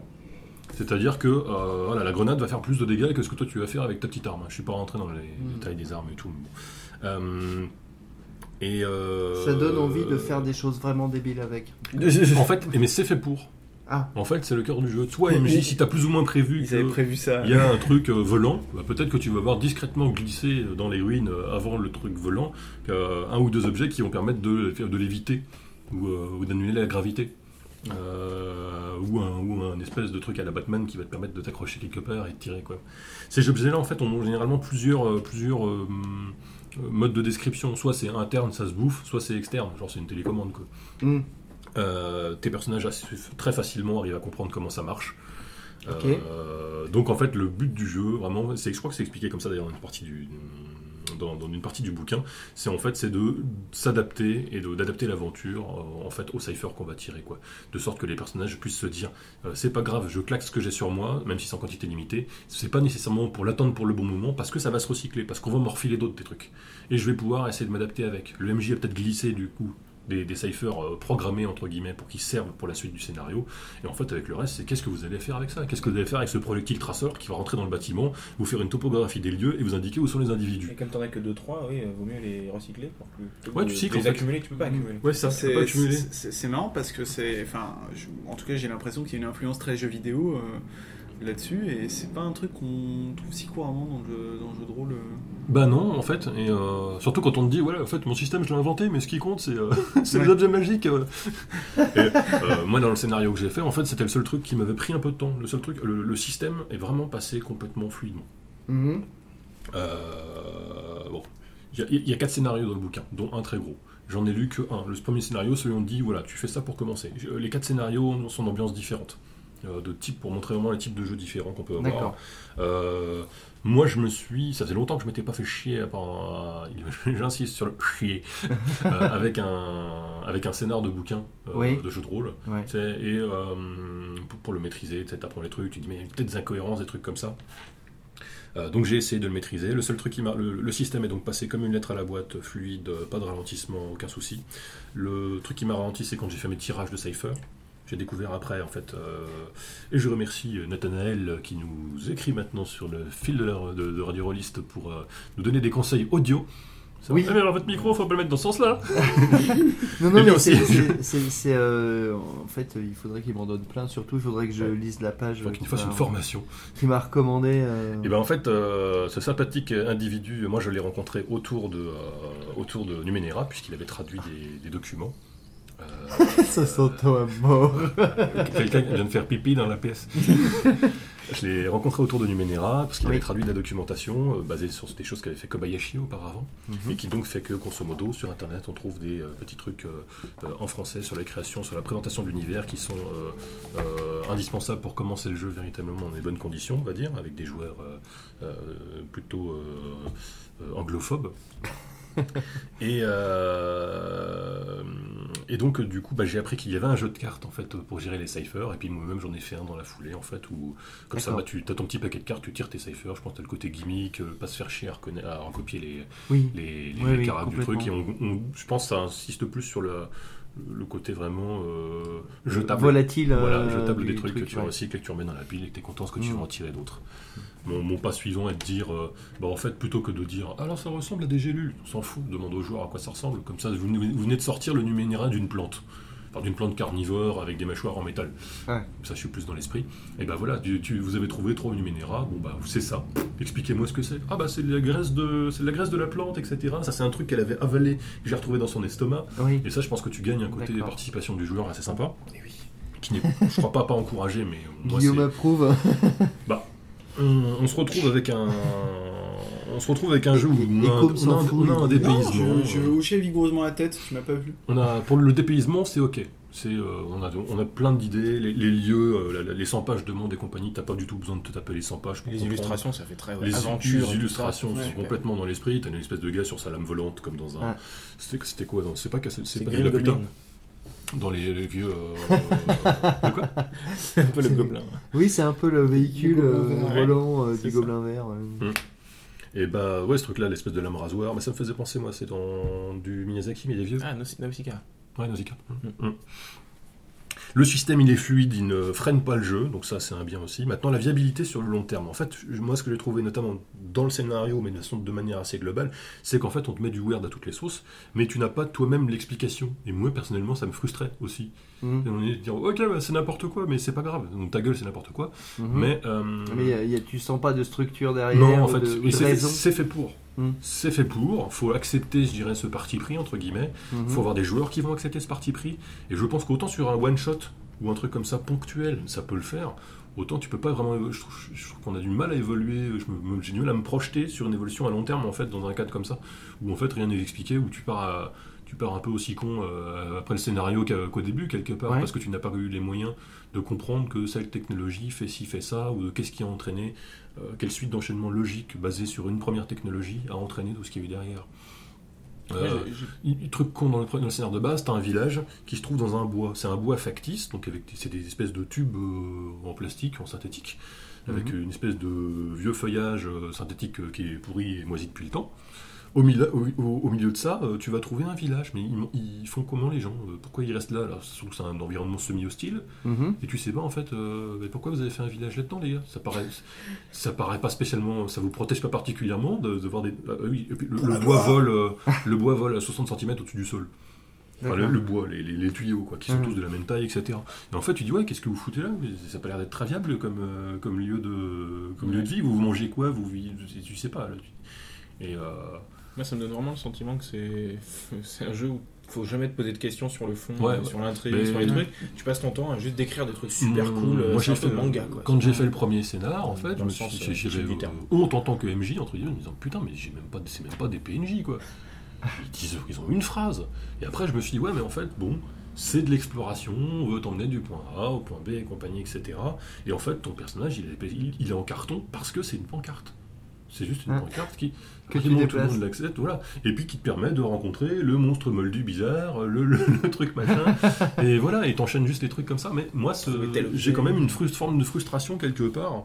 euh, à, à pas avoir les clés de compréhension et du coup à pas non plus les fournir à un moment donné au- à, à- à un joueur quoi. Ouais. Donc je pense que c'est viable, mais moi j'ai du mal à me voir jouer longtemps euh, avec, mais plus sur du voilà, hey, on joue, on, on se prend pas la tête aujourd'hui, on joue un truc déconnant.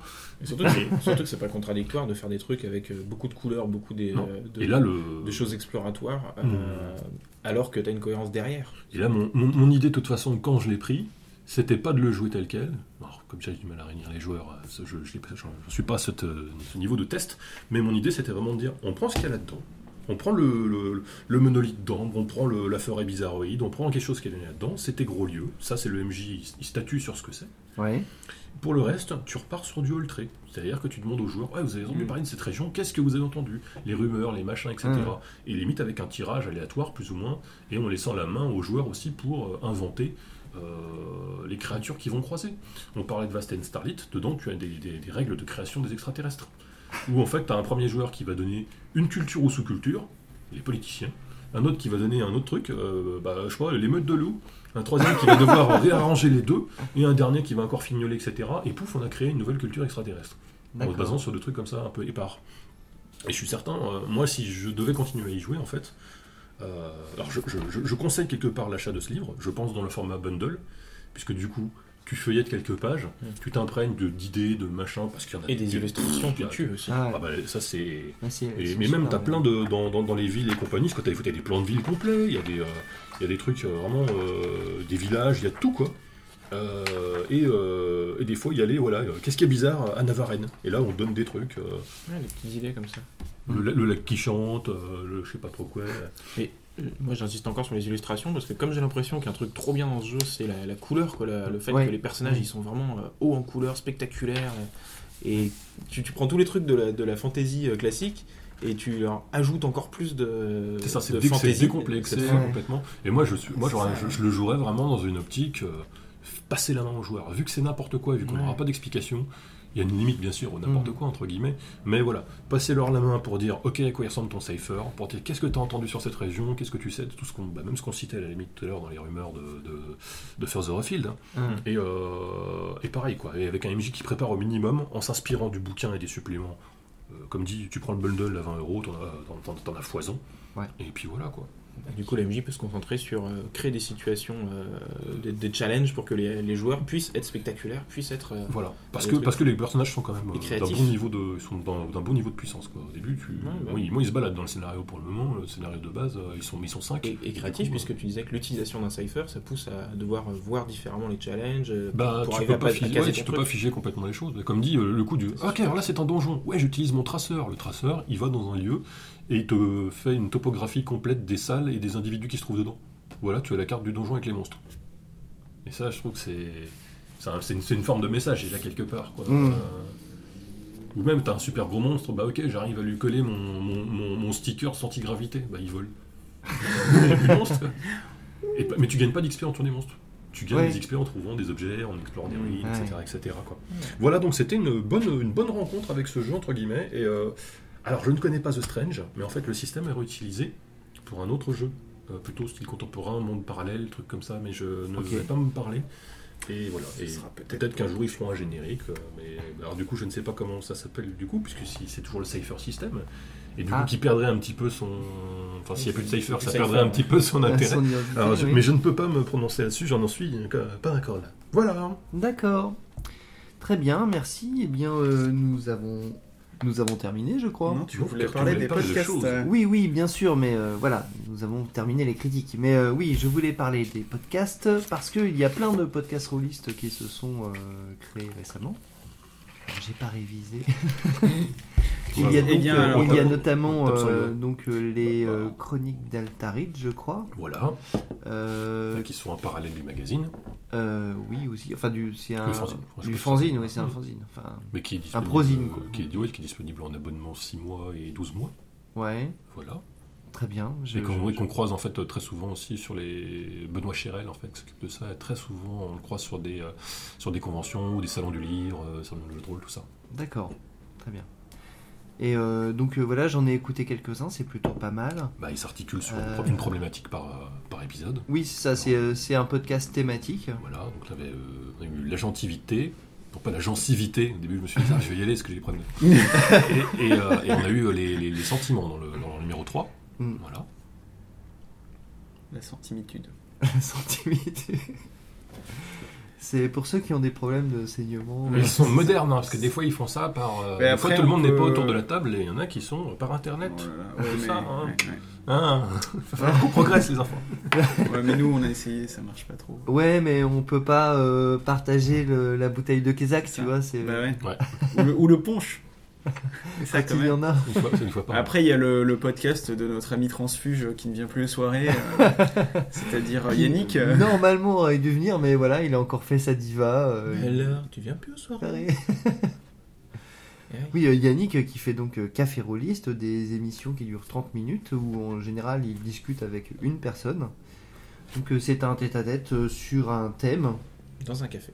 Et euh, Parfois, ça se En transforme buvant en, du café. Parfois, ça se transforme en bière rôliste. hein. Oui, en fait, ça, ouais, c'est pas le, concept de l'émission n'est peut-être pas tout à euh, fait respecté. Parce voilà. qu'au début c'était un café, maintenant c'est. le concept commence à dériver un ça. petit peu dans son la bière Bien, rolliste. c'est ça. Après t'auras le calva rolliste. après- Bienvenue sur euh, Méthadone Rolliste. euh.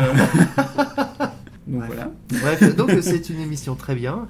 Et euh, oui, euh, donc on va faire un petit peu d'autopromotion. Euh. Car euh, Donc euh, ceux qui n'ont pas envie de l'entendre peuvent arrêter maintenant car nous n'allons pas du tout être objectifs évidemment. voilà. Et euh, donc euh, dit, on, nous, ne va pas dire que c'est bien, on va dire que ça existe. voilà, comme ça, Voilà. on est objectif. Nous avons mis euh, en ligne il y a peu un- le premier épisode de, de Bienvenue à Val-Nuit, qui est un, euh, qui est une fiction euh, audio, qui à l'origine est, euh, est américaine.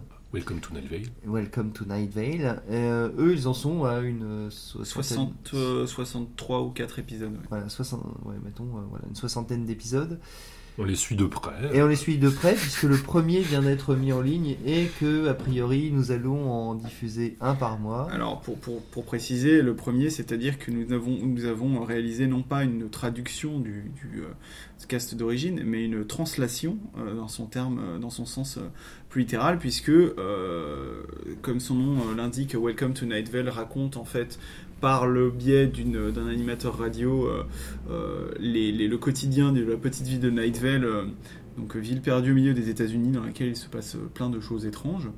Et nous, ça se passe à Val-Nuit, donc petite commune en plein milieu de la France, dans lequel il se passe sensiblement la même chose. hein, on n'a pas vraiment changé, mais par contre, on a déplacé toutes les références culturelles, tout. Ce qui ce qui va un peu aussi dans le sens de, euh, bah, des créateurs qui sont très très pointilleux sur l'exploitation de ce qu'ils ont fait. Tout à fait. Et euh, bien sûr, euh, ce- ce- cette adaptation est réalisée. Alors, on n'a pas précisé avec la, la voix de notre ami Callisto euh, qui comme est personnage l'animateur principal. de, de cette radio. Euh, et bien sûr avec l'accord euh, de, des créateurs d'origine et tout ceci de manière totalement Donc, Joseph Fink bénévole. et euh, ses petits camarades. dont- et Jeffrey Craner. Bientôt les t-shirts. Ceux qu'on a en trop. C'est ça. Et, euh, et pour pas que ce soit totalement gratuit comme pub, euh, je le précise parce que je voulais en parler tout à l'heure et j'ai oublié que euh, dans It euh, c'est qui est un comme je le disais un jeu qui est très facilement, je pense, adaptable à n'importe quelle cité un peu bizarre. Oui. Euh, et il se trouve que euh, en cherchant euh, sur internet des des, des, euh, comptes rendus ou des avoir, actuels plays de de, de It avant d'y jouer pour voir un peu de quoi ça va l'air, je suis tombé sur des mecs qui l'ont fait à Night Vale. Euh, donc euh, c'est exactement la même chose, hein, sauf que le, le cadre c'est la cité euh, de, de Vale ou de, ou de Valmy. Euh, Et vont-ils manger des pizzas chez le Gros Rico alors j'ai pas écouté jusqu'au bout parce que euh, Personne. ça, ça, la- le, le, le actual play euh, en l'occurrence euh, tourne assez vite euh, aux références de fanboy et enfin ça tourne un peu en rond, ça, ça fait plus euh, finalement euh, genre hi- histoire pour rire qu'on se raconte entre potes que vraiment euh, histoire de jeu de rôle. Ouais, Mais, pas euh, du on joue c'est sérieux. Ils connaissent non. pas ça. Mais, euh, mais je trouvais que c'était assez intéressant parce qu'effectivement, à mon avis, ça s'y prête tout à fait quoi. Et donc le résultat dont nous sommes plutôt fiers est en ligne depuis le premier. Et le suivant arrive bientôt. Le 1er Et avril. Il est déjà programmé. Voilà, c'est la fin de l'autopromotion. Donc, euh, eh bien, euh, je vous remercie de nous avoir suivis. Merci à tous et à bientôt. Salut. Salut. Ciao. Salut.